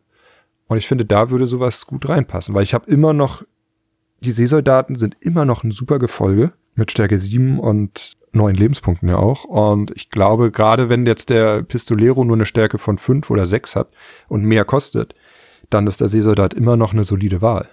Und ganz ehrlich, wenn du das Thema hast, wenn du jetzt ein Gefolge hast, das anderes verdrängt, dann ist es ja nur, weil das dann stärker ist. Ja? Ist ja dann, du hast ja dann quasi natürliche Auslese. Beim ja, aber du solltest ja rein theoretisch, das Schöne an Freebooters ist ja, was wir vorhin diskutiert haben, dass eben es Modelle gibt, die ich blöd finde, aber du gut findest und dass man sich nicht einig ist oder bei sehr wenigen Modellen einig ist, dass diese Modelle schlecht sind oder dass diese Modelle ihre Punkte nicht wert sind. So. Und es wäre halt schade, wenn jetzt ein Modell auftauchen würde, was ein ganzes Gefolge rausnehmen würde, wo man sagt, hey, wir brauchen das nicht mehr, weil eben wir jetzt diese eierlegende Wollmilchsau haben. Also da stimme ich dir zu. Aber ich habe da eigentlich keine Befürchtung. Also ich, ich sehe es halt bei den Piraten, ist es ja auch, es gibt ja auch den Seemann, der kostet glaube ich auch 40 Punkte, Stärke 7, hat sogar noch Wandenläufer. Und der wird ja auch genommen, weil einfach, weil er das günstigste Gefolge ist. Du musst halt ganz oft, hast du halt doch irgendwie noch die Überlegung, ah, jetzt noch fünf Punkte irgendwo raushauen und dann sagst du, ja gut, dann nehme ich halt das günstigere Gefolge, weil ist immer noch gut genug, aber ich spare diese fünf Dublonen dann ein. Also. Ja, Wobei, was auch noch möglich wäre, wäre natürlich äh, der Einsatz eines einmaligen Gefolges. Mhm. Wie jetzt bei gibt's ja den Schatten schon. Ich habe das Gefühl, dass das auch noch kommen soll bei anderen Fraktionen. Okay. Und dann könnte man könnte man gucken, ob man nicht so einen Allround-Gefolge als einmaliges Gefolge nimmt, um dann das halt so zu gestalten. Wäre auch eine Möglichkeit, meiner ja. Meinung nach. Ja. Ich hätte tatsächlich gerne noch einen Spezialisten, der sowas wie eine, eine Bombe werfen kann. Das hat mir immer gefehlt bei der Armada. Wir haben jetzt den, den Mercer bekommen. Das ist aber, ich sag mal, nicht ganz das, was ich mir so, so vorgestellt habe. Ich glaube, dass es dem Ahondaro gut gestanden hätte. Ja, wenn der quasi als Pionier eine Stange Dynamit werfen kann. Sowas wie bei Moby Duck. Ja. Mhm. Ja, ja, quasi drei Bomben oder drei Ladungen mit so einer, mit so einer kleinen Steilfeuerwaffe, die nicht so aufwendig zu schießen ist. Okay. Das hätte dem gut, gut getan, ja. Was ich noch cool fände, wäre so ein Leibwächtergefolge für den, für den Kommandanten, wenn es sowas geben würde. Wie die ähm, Tempelwächterin bei den Amazonen. Mit Schild. Ja, bei den Amazonen habe ich keine Ahnung, deswegen kann ich dazu jetzt nichts sagen, aber ich fände sowas cool, weil wenn halt so große Persönlichkeiten Truppen anführen, ist es ist ja durchaus möglich, dass sie einen privaten Leibwächter, Schrägstrich Sekretär dabei haben. Das wäre halt auch lässig als einmaliges Gefolge vom Fluff her. Ich habe keine Ahnung, wie man den dann aufbauen würde, aber wäre halt cool. Könnte man vielleicht auch einen neuen Anführer machen und den dann zusammen mit dem anheuern oder so. Das ist ja quasi El Amirante und Moso, ne? Der Standartenträger. Ja, genau sowas. Nur halt nicht als Legende, sondern ja. als spielbare Fraktion. Also, ja. dass man auch der Normalsterbliche sich das kaufen kann und nicht, dass man eine Niere abgeben muss, um das ja. zu bekommen. Wenn eine Niere mal reicht. Ich habe damals bei der Indiegogo-Kampagne den All-In-Pledge gemacht. Ne? Ich habe quasi bis auf den Voodoo-Opa hatte ich alle Modelle hier. Wie gesagt, er hatte sie alle hier. Ihr müsst jetzt nicht beim Einbrechen, er hat sie nicht mehr. alle schon geklaut. Tatsächlich habe ich die quasi an gute Freunde abgegeben, die die passende Fraktion gespielt haben. Also ich habe zum Beispiel den Goblin, der es da gab. Den habe ich damals an einen, an David verkauft für 13 Euro zum Einkaufspreis. Das, Das ist sehr gut von dir. Und Du so, bist ein guter Mensch. So. Ich habe noch mein zweiter Punkt. ja? Mhm. Wir haben ja jetzt sehr viel immer über die, die Sergeants und die Lieutenants geredet. Wir sind eigentlich dazu gekommen, es gibt bisher nur vier Sergeants und Lieutenants und es gibt tatsächlich nur einen Lieutenant. Und genau da Ja. würde ich mir noch ein bisschen mehr Auswahl wünschen. Okay. Noch mehr Ränge. Nee, also die, also, einfach, einfach einen weiteren Lieutenant. genau, ein Lieutenant, ein Sergeant, noch irgendwie mehr, dass man einfach noch ein bisschen Variation mit reinbringt. Weil das ist einfach ein wichtiger Teil bei der Armada und sie haben zwar mit Vieren schon, schon mit am meisten. Ich glaube, die Piraten haben, äh, ich glaube, die haben dann zwei oder drei. Also es ist, ja. Also es, sie sind schon die mit den meisten, aber es ist halt auch sehr wichtig, dass sie so viele haben und es ist ja auch äh, im, im Fluff verankert, dass so viele Offiziere es da gibt. Ich meine, ich, im, im Fluff ist irgendwie in jedem dritten neuen Fluff wird eine neue Teniente erwähnt und es gibt halt bisher nur eine. Ja. Was eine Teniente ist, habe ich auch noch nicht ganz begriffen. Teniente ist, glaube ich, das spanische Wort für Lieutenant. Genau. Ah, Okay. Deswegen ist Teniente Ah, okay. Maton ist halt ihr, ihr Rang und ihr Name. Also ich weiß Also nicht. die Teniente ist der Rang und Maton ist quasi der Name. Gut, dann habe ich jetzt habe ich wieder was gelernt. Ja. Deswegen könnte es theoretisch mehr Tenientes geben, die halt andere Sonderregeln dann haben. Man merkt, mein Spanisch ist extrem schlecht. Wahrscheinlich immer noch besser als mein Französisch. Das kann sein, aber mein Französisch ist auch schlecht. Okay. Ja, aber dann- ansonsten, äh, jetzt so, einen großen Plan für die Armada wüsste ich jetzt nicht. Ja. Nö. Eigentlich ist sie gut ausgeglichen, hat alles dabei, was man sich wünschen kann, hat sogar einen Tierbändiger. Ja, naja gut, ich ich weiß gar nicht mehr, wer das war. Irgendeiner hat da äh, lange und hart dafür gekämpft. Er hat, Ja. hat bei, bei allen möglichen Turnieren den ähm, bekniet, dass doch die Imperiale Armada Hunde braucht. Hm. Ich glaube, der Oh, Eol war das, glaube ich, oder? Glaube ja. das kann sein, ja. Aber Ja, ist das ja auch so. Ich finde, es fände ja auch, also das ist ja auch eine gute Möglichkeit, mit dem Tierbändiger das zu machen, weil es ist nun mal so, dass Hunde jetzt auch nicht sowas sind, was man sagt, ja, die gibt's halt nicht oder so, oder die passen halt da nicht da rein. Jeder Ja. würde Kampfhunde einsetzen, wenn, wenn er die Möglichkeit hat, oder? Und dazu mein ganz großer Tipp, wenn ihr die anmalt, macht die irgendwie unterschiedlich. Ich habe einen, der ist braun und der andere ist grau. Ja, ich habe sie beide gleich angemalt. Das war keine gute Idee. Ne, das stimmt, das ist nicht clever. Weil die Position, also die Pose der Hunde ist doch sehr, sehr ähnlich und die dann nur an, an der Pose zu unterscheiden, ist wirklich, wirklich schwer. Ich glaube, ich habe mir Markierung auf die Base gemacht, wenn ich schlau war inzwischen. Wenn Okay. du schlau warst. Und Ich Ja. muss mal gucken. Vielleicht muss ich mir noch, ich habe die auch sehr ähnlich angemalt, vielleicht muss ich da noch ein bisschen Muster aufs Fell malen. So ein schwarzes Ohr oder sowas. Ja. Irgendwie sowas. Also macht meine große Empfehlung. Ich habe es halt jetzt schon ein paar Mal mit den, mit den gleich aussehenden Hunden gespielt und das ist wirklich ein bisschen. Man macht es sich komplizierter, als es sein müsste. Ja, das ist ein bisschen nervig, wenn man nicht zuordnen kann. Das stimmt schon. Haben wir noch was zu sagen? Ansonsten, mit einem Blick auf die Uhr stelle ich fest, dass es gefühlt Tag war, Nacht war und jetzt wieder Tag ist. Ja, wir haben relativ lange geredet. Ja. Ansonsten würde ich sagen, das war's. Wir haben wirklich erschöpfend über die Armada diskutiert. Ich hoffe, dass euch das gefallen hat und dass ihr vielleicht was gelernt habt. Wenn ihr Fragen oder Anregungen oder habt oder ganz anderer Meinung seid zu allem, was wir gesagt haben, schreibt es in die Kommentare. Mehr kann ich dazu nicht sagen. Okay, also vielen Dank, dass ich dabei sein durfte. Hat Spaß gemacht. Ja, vielen Dank, dass du dabei warst. War wirklich schön. Mhm. Ist wirklich ein langes Geflüster geworden, aber. Bin schon ganz heiser von vielen Flüstern. Ja, okay. Dann, ähm, Äh, guten Abend, gute Nacht und auf Wiedersehen. Adieu. Ciao.